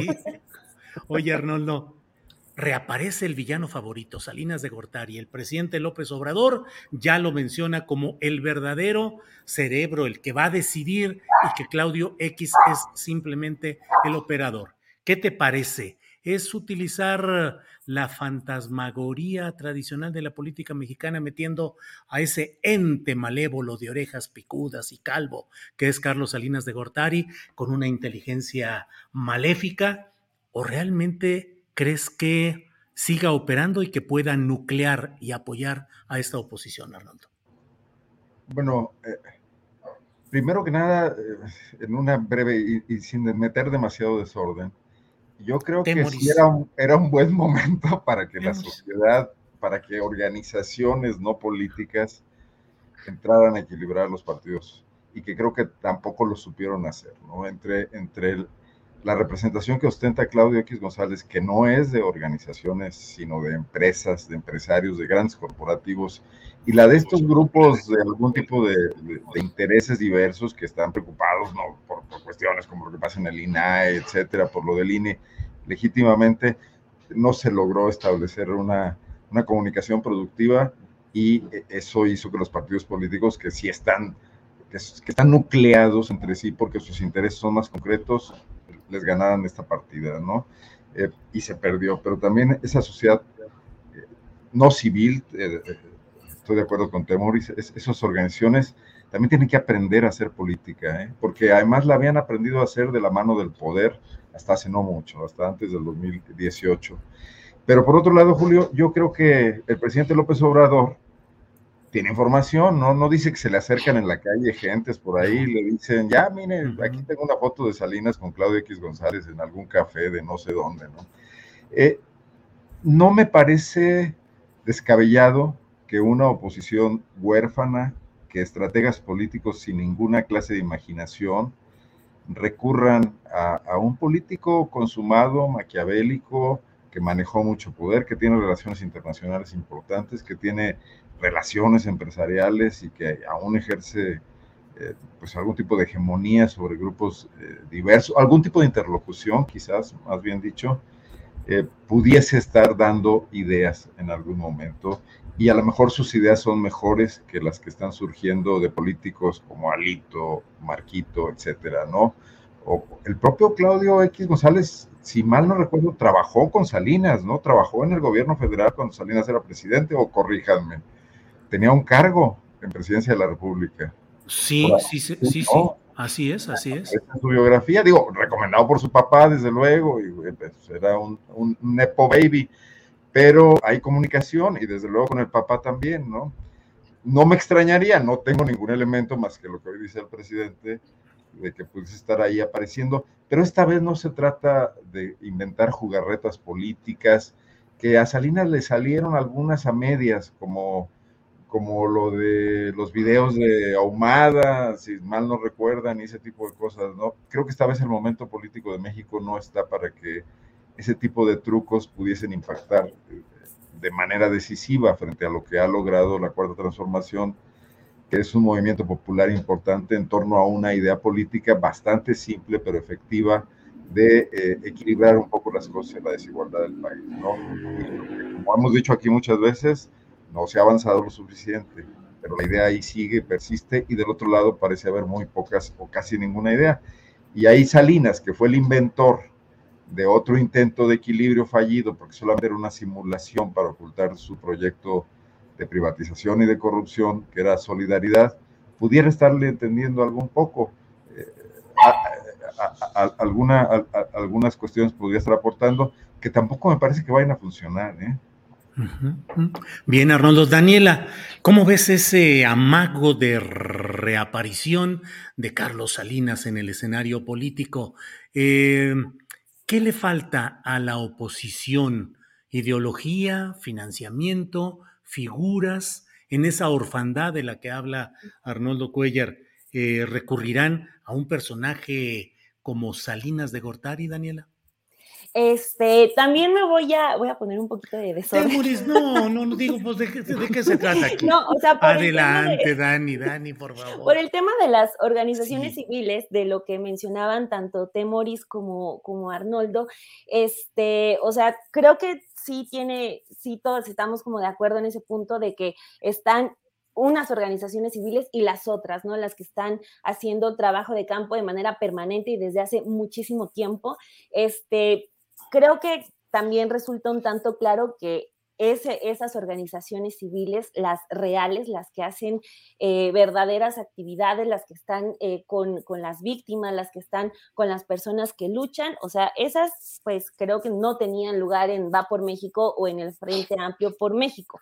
O sea, porque yo al momento de referirme a organizaciones civiles, hablaba a, las, a ese puñado de cientos de organizaciones civiles que hasta comparten los mismos colores en ocasiones y que obedecen a Claudio X González y que le han funcionado para rellenar esos espacios de comunicados este, donde se lanzan contra que el Tren Maya, contra la IFA, etcétera. Son como en, en visión empresarial de Claudio X González, sí tiene un entramado de organizaciones civiles que le funcionan como filiales.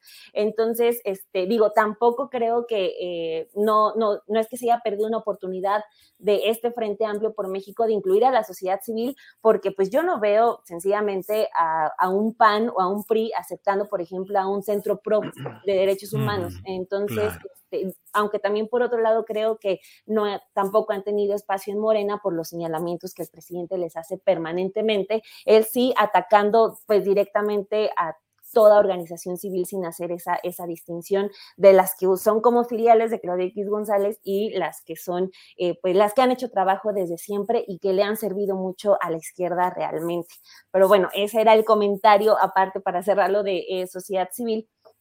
Y este, lo que, eh, hablando ya de, del asunto de Salinas, este, además de, de, lo que mencionaban de ese cargo, o sea, a Claudia X González le fue muy bien con todos los eh, contratos de adjudicación directa que le dio Enrique Peña Nieto, que sería pues ese último gobierno del PRI, o sea, le fue bastante bien, incluso es ahí cuando abre su, eh, su una de sus organizaciones civiles más exitosas, que es la de Mexicanos contra la Corrupción y la Impunidad, empiezan a financiar reportajes, empiezan a financiar despachos eh, legales para meter amparos, que le funcionó ya muy bien cuando llega eh, López Obrador.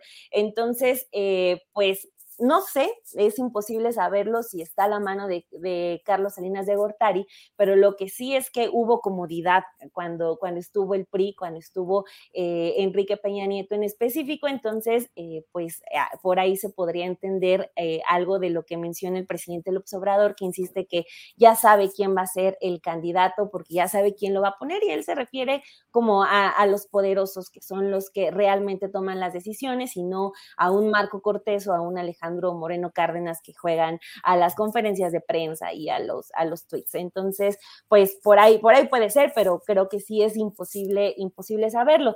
Y este, ya juntándolo con lo que comentabas ahorita, Julio, creo que también eh, lo que quedó, eh, el gran ausente de, del día de ayer, de este anuncio que da la oposición, es eso, el plan. O sea, no vimos absolutamente nada de plan, solamente fue, ah, ya nos vamos a cambiar el nombre, así vamos a hacer estos foros, esto y aquello, pero pues no dicen qué quieren combatir, no dicen cómo lo quieren combatir, simplemente es la confirmación de que van contra López Obrador, de que van contra Morena, de que los une el odio a Morena, entonces pues eso es lo que también ha caracterizado eh, a la Alianza Va por México, que nunca han sabido decir qué son, cómo lo quieren, en qué creen, eh, cómo es que quieren lograr las cosas. Entonces, lo de ayer, eh, el gran ausente continúa siendo eso, el plan de la oposición que solamente se maneja pues bajo el odio.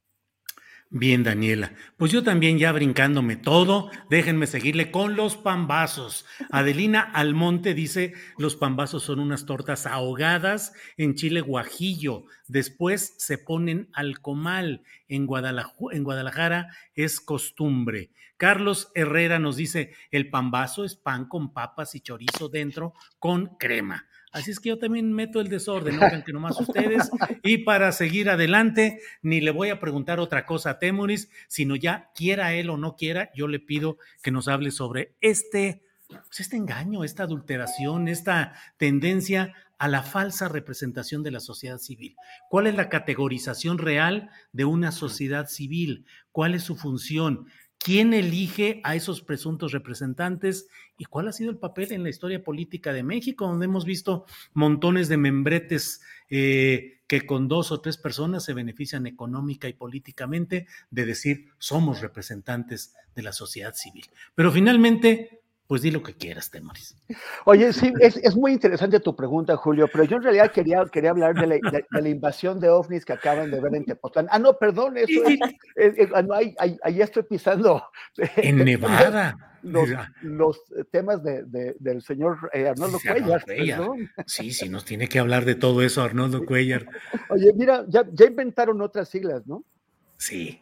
Frente amplio de, oposición. Curioso porque mm, los frentes amplios en la historia de las democracias occidentales o, de, la lucha por la democracia en, Europa y, en América han solido ser alianzas del, centro hacia la izquierda o de la derecha moderada hacia la izquierda. Y aquí pues, pues por parte de la, izquierda no hay, nada, y pues bueno, pero bueno, pero, y, el, cuerpo principal de esta alianza, pues es todo de, derecha. Entonces, bueno, pero están utilizando otra, ya eh, tenemos a, este grupo que eh, se inventaron también que se llama el Fresín, el Cívico Nacional, y tenemos a otro que le pusieron ahí una arroba, entonces no sabemos cómo pronunciarla, pero que como que une algo. Units.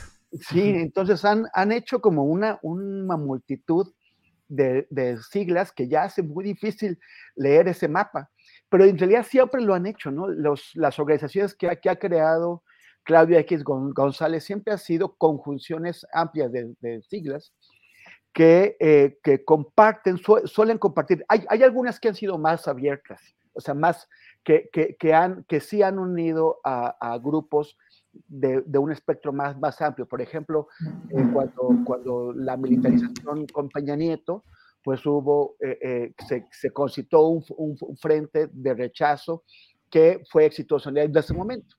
Eh, la, la, victoria de, Andrés Manuel pues lo dividió y, ahora cada quien anda con su, con su santo. También con lo del fiscal carnal también hubo una, una agrupación ba bastante amplia de, de, organizaciones que va desde, desde de un lado a otro del aspecto político, son organizaciones civiles. Pero, pero normalmente Claudio X ha reunido, y, y este grupo, de, este, eh, grupo este, este, este tipo de, de, figuras, han reunido a organizaciones que tienen una diversidad enorme de siglas, pero los financiadores no, no son tan diversos.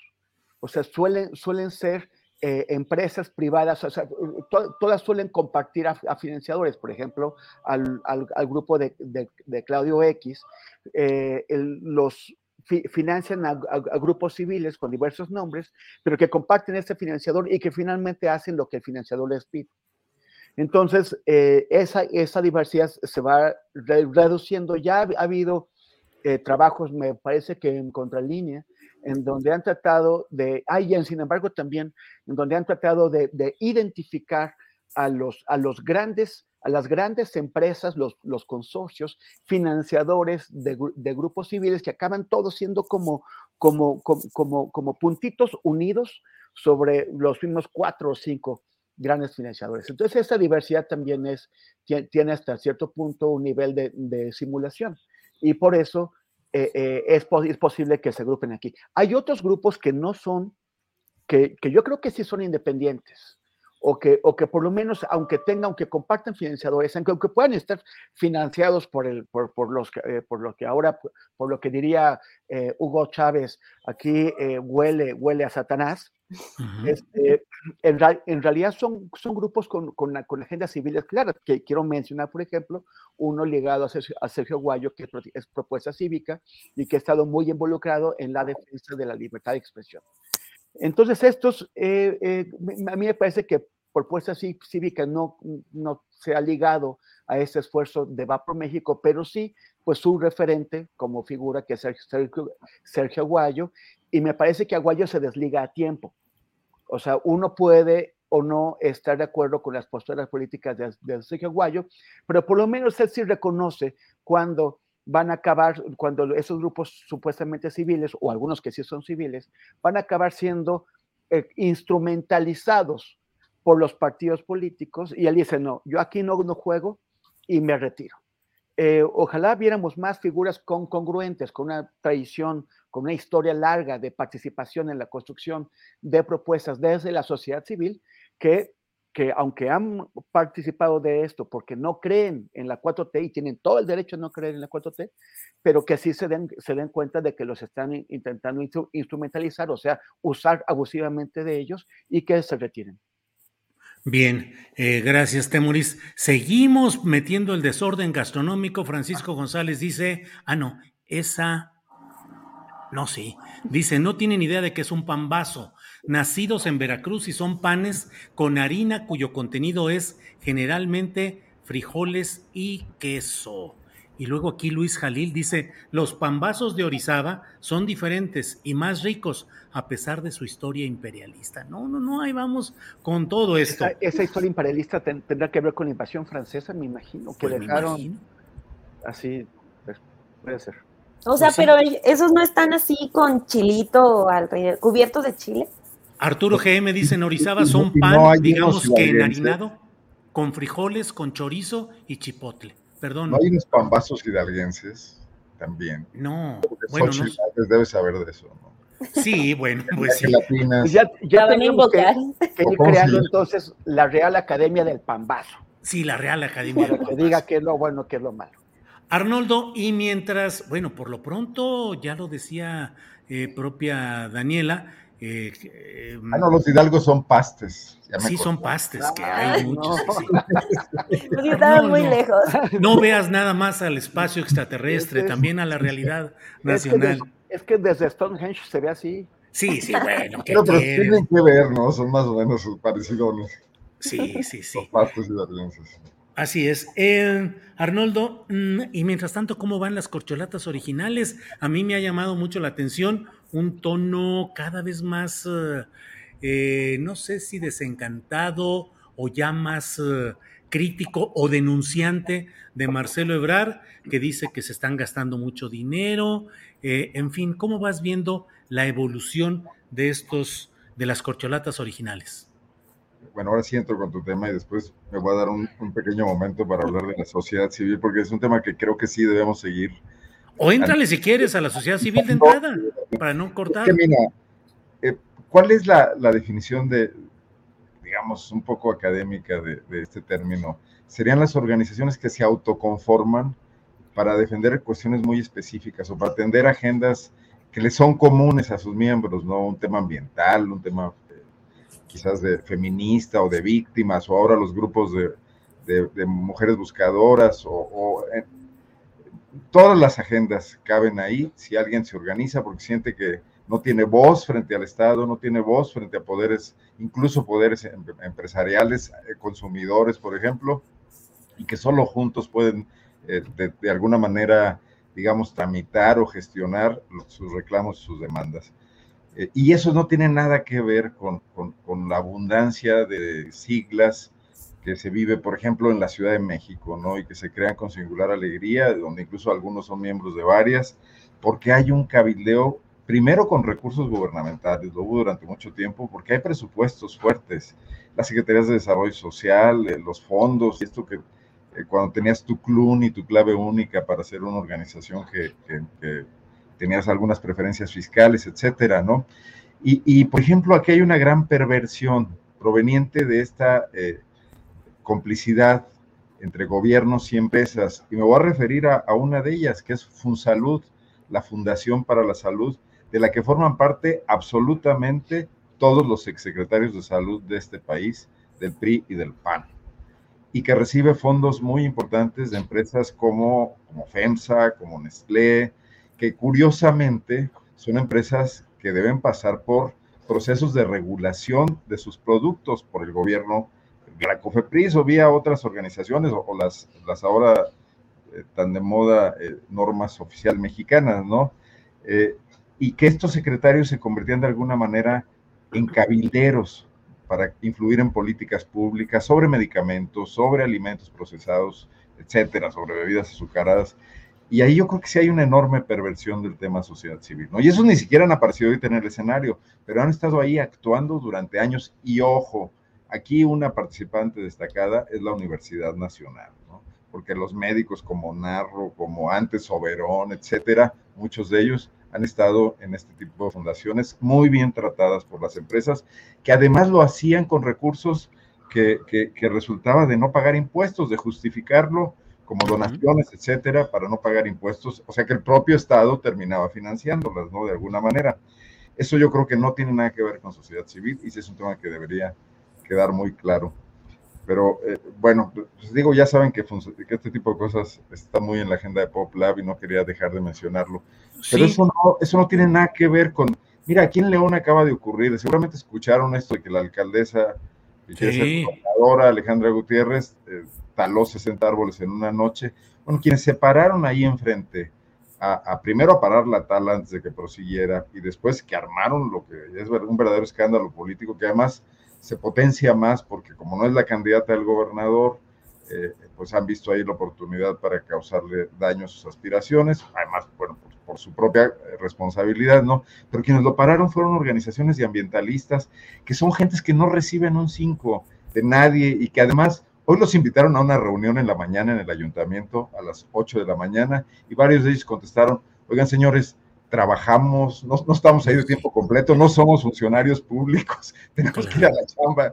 O sea, y ese tipo de sociedad civil sí es muy distinta, ni siquiera está en agenda política, pero creo que ha logrado cosas importantes en el país. Los defensores del territorio, ¿no? Los que se oponen a la explotación de la minería. Julio, tú has reporteado lo que pasa allá en Sonora, en, la bahía de Huira, Sinaloa. de Huira. Bahía de Huira, Sinaloa. Son organizaciones que provienen de, los afectados, ¿no? Y que tratan de alguna manera de ver cómo litigan, cómo llegan a los medios, cómo le dan voz a, esta situación, ¿no?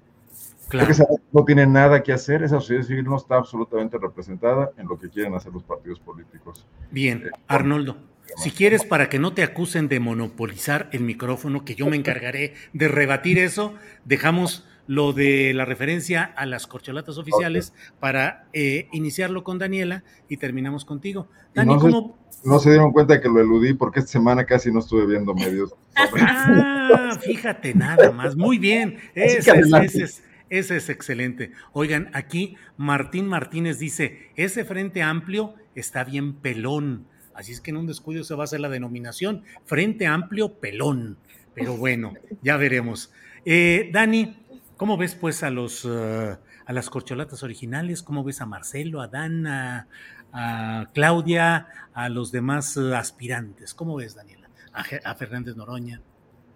Pues eh, están, híjole, cada vez eh, dan como un poquito más de, penita con sus intentos de eh, ser el más parecido a AMLO, que en el modo de hablar, que en cómo se transportan, pero al mismo tiempo con sus contradicciones muy evidentes, ¿no? O sea, yo honestamente no sé cuál es la obsesión que tienen Claudia Sheinbaum, Marcelo, Adán Augusto por los espectaculares. O sea, estos anuncios que están en todos lados están desarrollando una obsesión bárbara con las bardas. O sea, eh, y es un tema que no, más allá de, la contaminación y, lo absurdo que tenga el inundar las calles, eh, ojalá no se pase de largo el tema del financiamiento que Mario Delgado dijo que iban a tener cada 15 días. Eso fue lo, lo que se dijo, que estaba ahí la bolsa de dinero de Morena para que ellos lo usaran para ciertos fines y que tenía que haber este, una explicación de cada pez que gastaran. Lo de Adán Augusto López, por ejemplo, eh, también él dice no que renunciaba al dinero, eh, pues está muy bien que, quiera utilizar el suyo, pero eh, falta ese tema de, verificar cómo están gastando, porque pues ya desafortunadamente estamos metidos en una pre-campaña pero eso no tampoco les da eh, todo el derecho de estar utilizando el dinero, que al final de cuentas es público, el de Morena, estarlo gastando como se les antoje, estarlo gastando en contratos con estas revistas de mundo ejecutivo o, líderes para poner eh, su rostro en los espectaculares. Entonces, creo que está como generando también eh, mucho malestar, mucho desgaste, incluso también apenas logramos documentar en, sin embargo, cómo se está haciendo el acarreo para los eventos de Ricardo Monreal aquí en la Ciudad de México. O sea, eh, el lunes pasado lo que vimos es que casualmente el senador con licencia Ricardo Monreal abre su, su campaña en la alcaldía Cuauhtémoc y pues nos buscaron comerciantes para contarnos cómo fueron obligados a, ir ese día que hacía muchísimo sol, que tuvieron que aguantarlo pues durante tres horas eh, que duró el evento. También nos contaron cómo lo han acompañado en la marcha, en el meeting que hubo por la expropiación petrolera, donde solo caminó unos metros afuera del Senado y regresó al Senado, cómo tienen que acompañar a Sandra Cuevas y además cómo cada semana tienen que pagar este, pues, la extorsión que, van y les cobran los eh, trabajadores de la alcaldía Cuauhtémoc. Entonces, eh, pues ellos decidieron meterse en esta dinámica, el partido eh, aprobó estos eh, recorridos, pero está siendo muy cansado y aunque están ellos intentando y de una manera muy burda parecerse al presidente, pues no lo van a lograr y eso, aunque siempre dicen, no, es que la oposición no ha entendido lo que quiere la sociedad, pues ellos tampoco lo han entendido. Creo que lo que la gente eh, está muy consciente de que no va a haber otro Andrés Manuel, entonces termina siendo muy ridículo el que quiere parecerse de manera muy forzosa Andrés Manuel, ¿no? Por ejemplo, este, lo que le están eh, criticando mucho a Marcelo de sus fotografías, eh, de cómo tiene su sonrisa forzada, de Adán Augusto bajando de la camioneta y deteniendo a eh, todo para saludar a una persona. Es decir, están cayendo muy en lo absurdo y todo esto en la opacidad. Eso creo que es lo que yo destacaría de esta segunda semana de, de recorridos de los aspirantes de Morena, que este, se prometió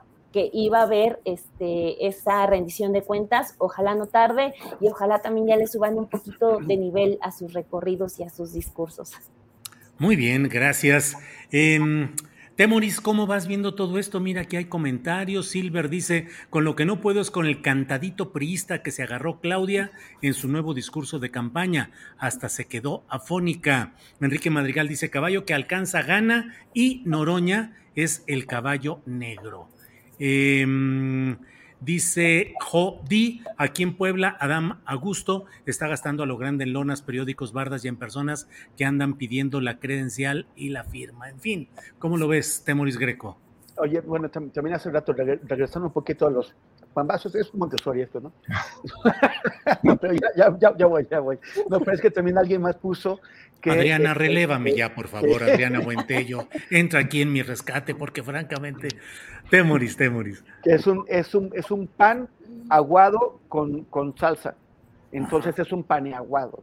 Un paneaguado, pues sí, ahí sí. Pues Oye, no, yo, o sea, yo comparto la, la, preocupación de Daniela por, por el tema de los, de los dineros, porque ese siempre, ha sido un problema grave en el, en, el, en el, país, más en la medida en que va creciendo la, influencia de los grupos políticos, criminales, empresariales, que se llaman narco, pero que son bastante más diversos que, esa actividad de, narcotráfico y que meten mucho dinero por atrás, violando la legislación electoral. Ahora lo que, lo que estamos viendo es que en los dos procesos, tanto el de la 4T como el de la oposición, pues están por fuera de la legislación electoral. ¿Cómo van a controlar el dinero si el, si el INE ha sido incapaz de controlarlo?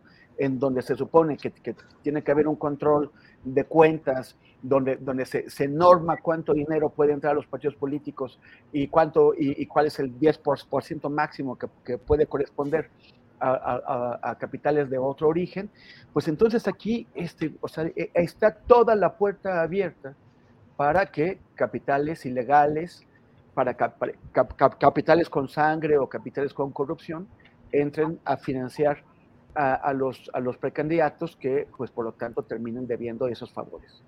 Y, bueno, eso es muy preocupante. Otro, otro es el hecho de que la clase política mexicana completa, o casi completa, ha decidido violar la legislación electoral. O sea, eso, yo, yo no sé qué partido, digo, en qué país había visto algo como esto.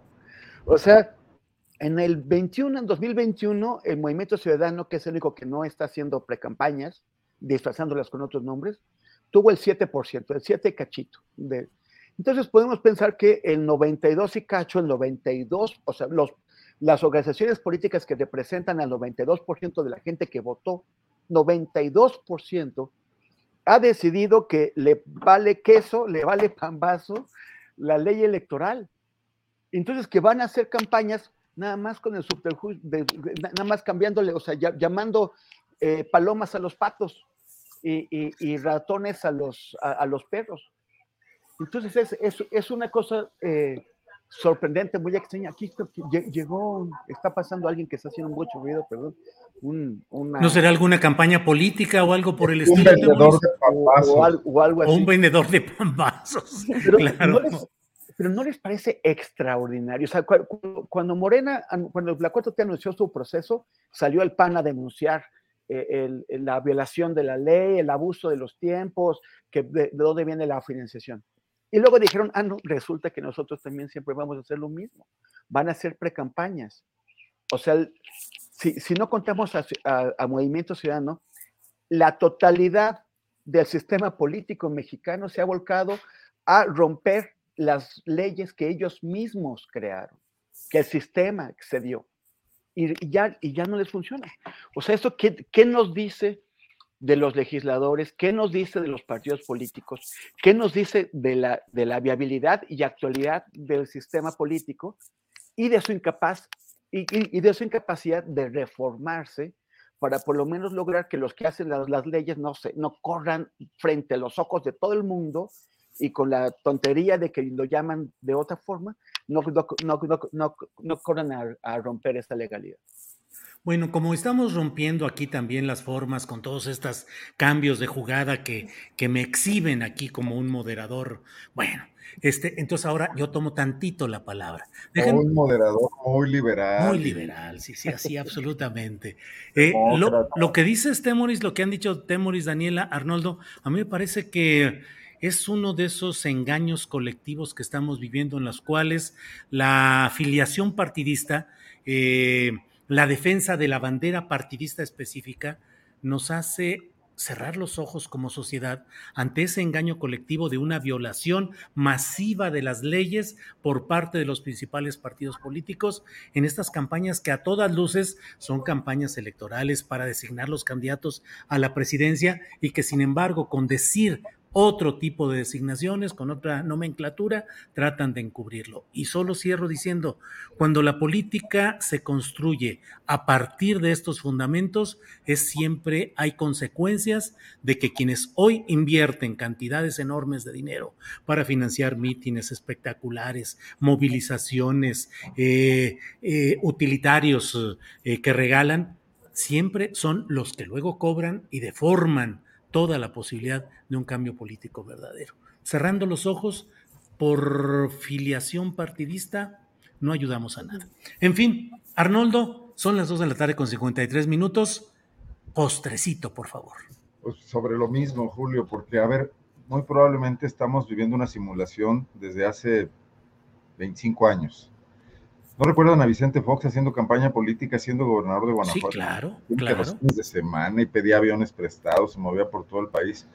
O sea, esa legislación siempre se hizo para no ser cumplida. Peña Nieto, gobernador del Estado de México, en campaña permanente. Felipe Calderón en un evento en Jalisco que hace que lo regañe Fox y entonces le presenta su renuncia y fue también el inicio de su campaña política. O sea, una y otra y otra vez o sea, los partidos políticos cuando se sientan en la mesa a negociar la, normatividad electoral, en lo que menos se preocupan es lo que en realidad va a ocurrir con las leyes que están haciendo. Les preocupa un asunto fundamental, el del dinero, y les preocupaba otro, cómo designar a los consejeros ciudadanos. De ahí es más que volar a la, la hilacha, ¿no? Las demás reglas ni se respetan, ni se ejecutan, ni se cumplen de ninguna manera. Y luego estaban las negociaciones en los tribunales, donde este tribunal electoral siempre hizo, eh, siempre estuvo abierto a los cabildeos, ¿no? Desde sus salas regionales hasta su sala eh, más alta, la, constitucional, no, no recuerdo ahorita su nombre, ¿no? La, que gobierna todo esto que ya no puede ser, que es inapelable.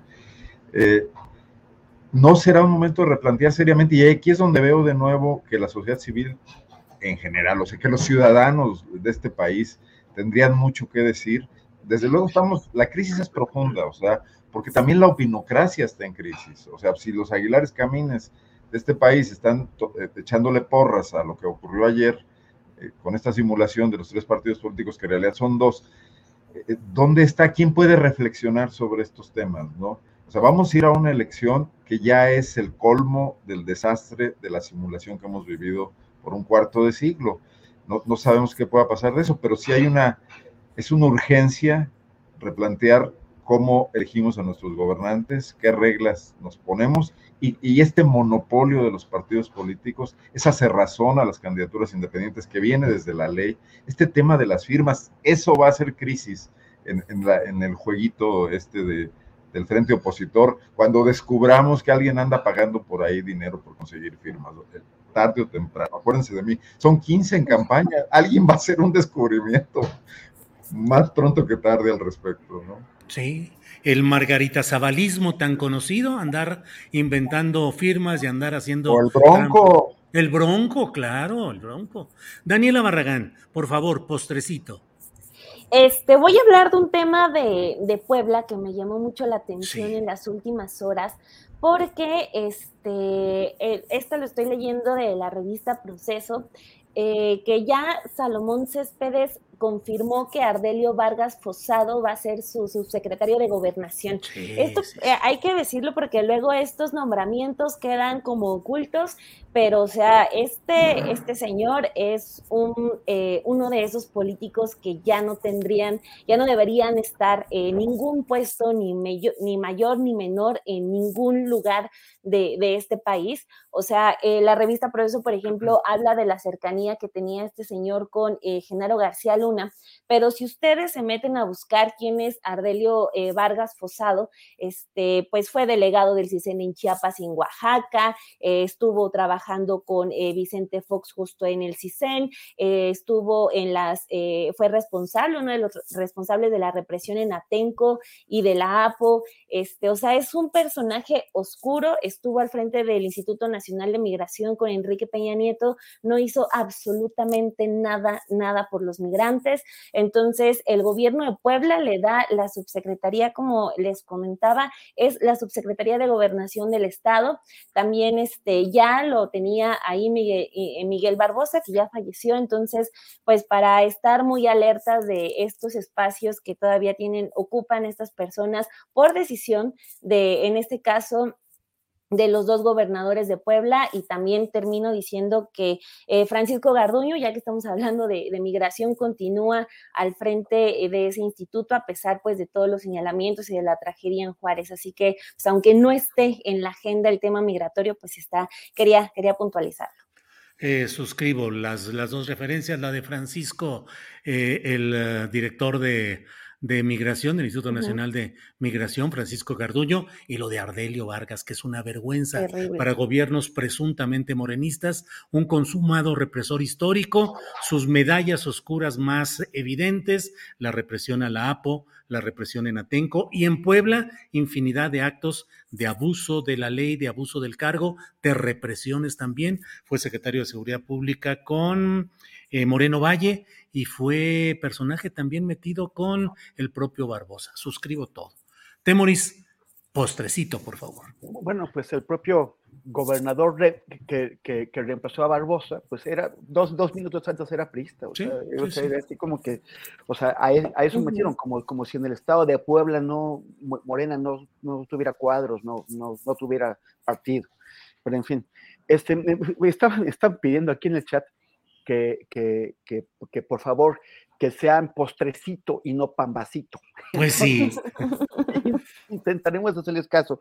Eh, uno es que eh, el día de hoy publico en, en, Milenio un análisis del desempeño de la coalición Va por México, que ya, pues, ya desde en su primera experiencia en 2021 y luego en, en varios procesos estatales, pues ya ha dejado una historia, un registro en, en todos los estados de la República, tanto en federales como en locales.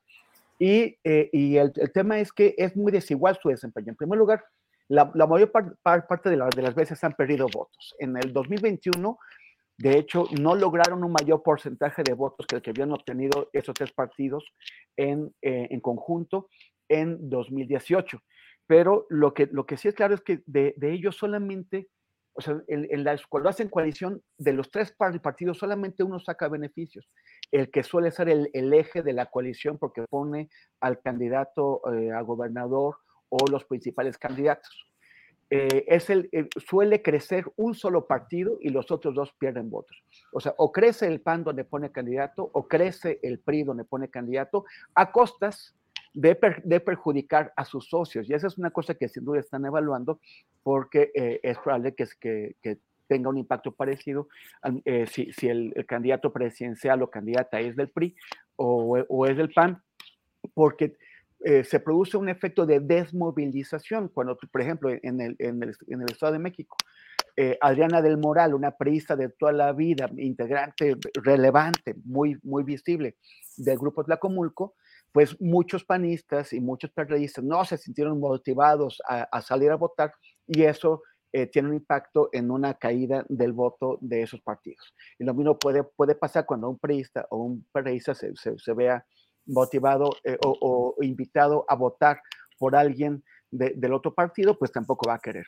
Cuando el PRD ha conducido eh, eh, las, los, ha, sido el eje de la, de la, coalición, que ha sido en Michoacán y en Tabasco solamente, han perdido votos todos los partidos. Entonces ahí sí, ese, en, en, ese todos, todos salen perjudicados.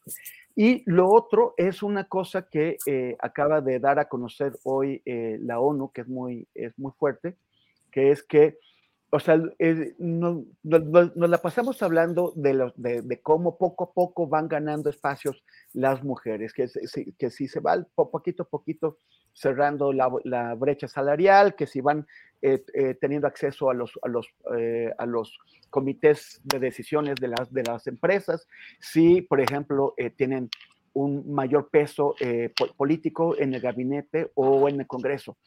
Pero finalmente estos siguen siendo ganancias muy pequeñas y que, van muy lento en comparación con las dimensiones del problema. La ONU eh, indica que al paso en el que vamos, la igualdad en el mundo, no, no, necesariamente en México, pero en el mundo, entre hombres y mujeres se va a dar dentro de 300 años. Y pues bueno, pues a ver quién tiene esa paciencia. Híjole, híjole. bueno, pues sí, sí, Daniela, sí, qué triste. 300 años, imagínate. Bueno, pues como siempre, muchas gracias por su inteligencia, su crítica, sus referencias gastronómicas, su sujeción al timón moderador que soy yo, eh, siempre eh, en la línea de lo que voy indicando. Sí, no, no, hombre. Este, así es que... pero siempre llegamos a tu oye, oye, Julio, recuerda que yo acabo de estar en tu lugar y la verdad es que nadie me hacía caso. ¿eh? Ah, bueno, ya somos dos. ¿Eh? Adriana sí. Adriana. sí los mete al orden. Eso sí se los digo. Yo, nada más decir que por leer ese muy buen texto de Temoris fue que, que luego recaí en Aguilar Camín y en Max Portaza.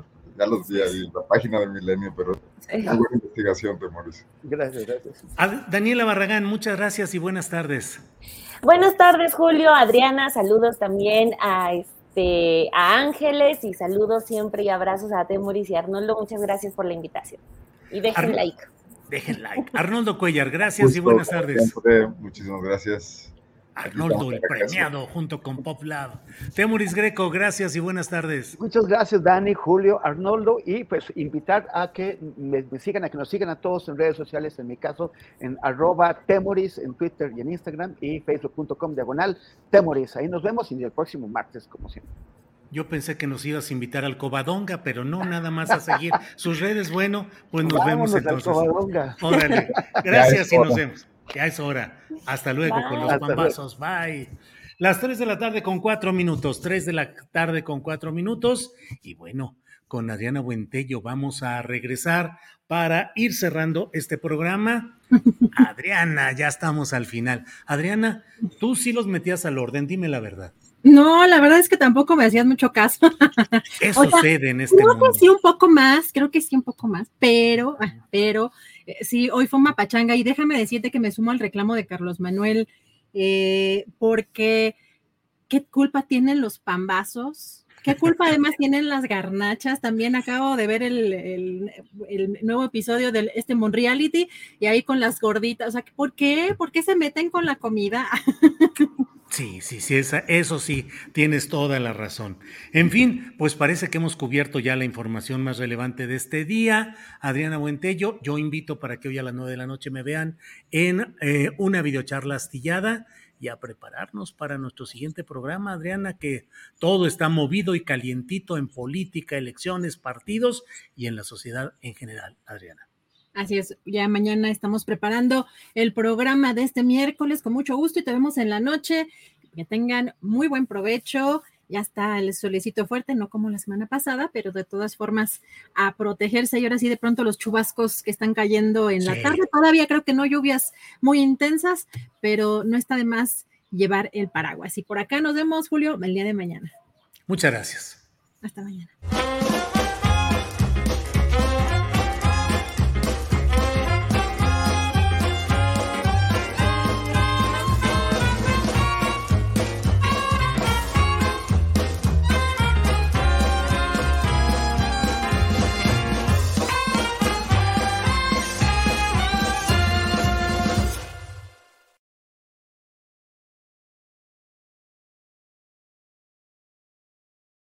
Para que te enteres del próximo noticiero, suscríbete y dale follow en Apple, Spotify, Amazon Music, Google o donde sea que escuches podcast.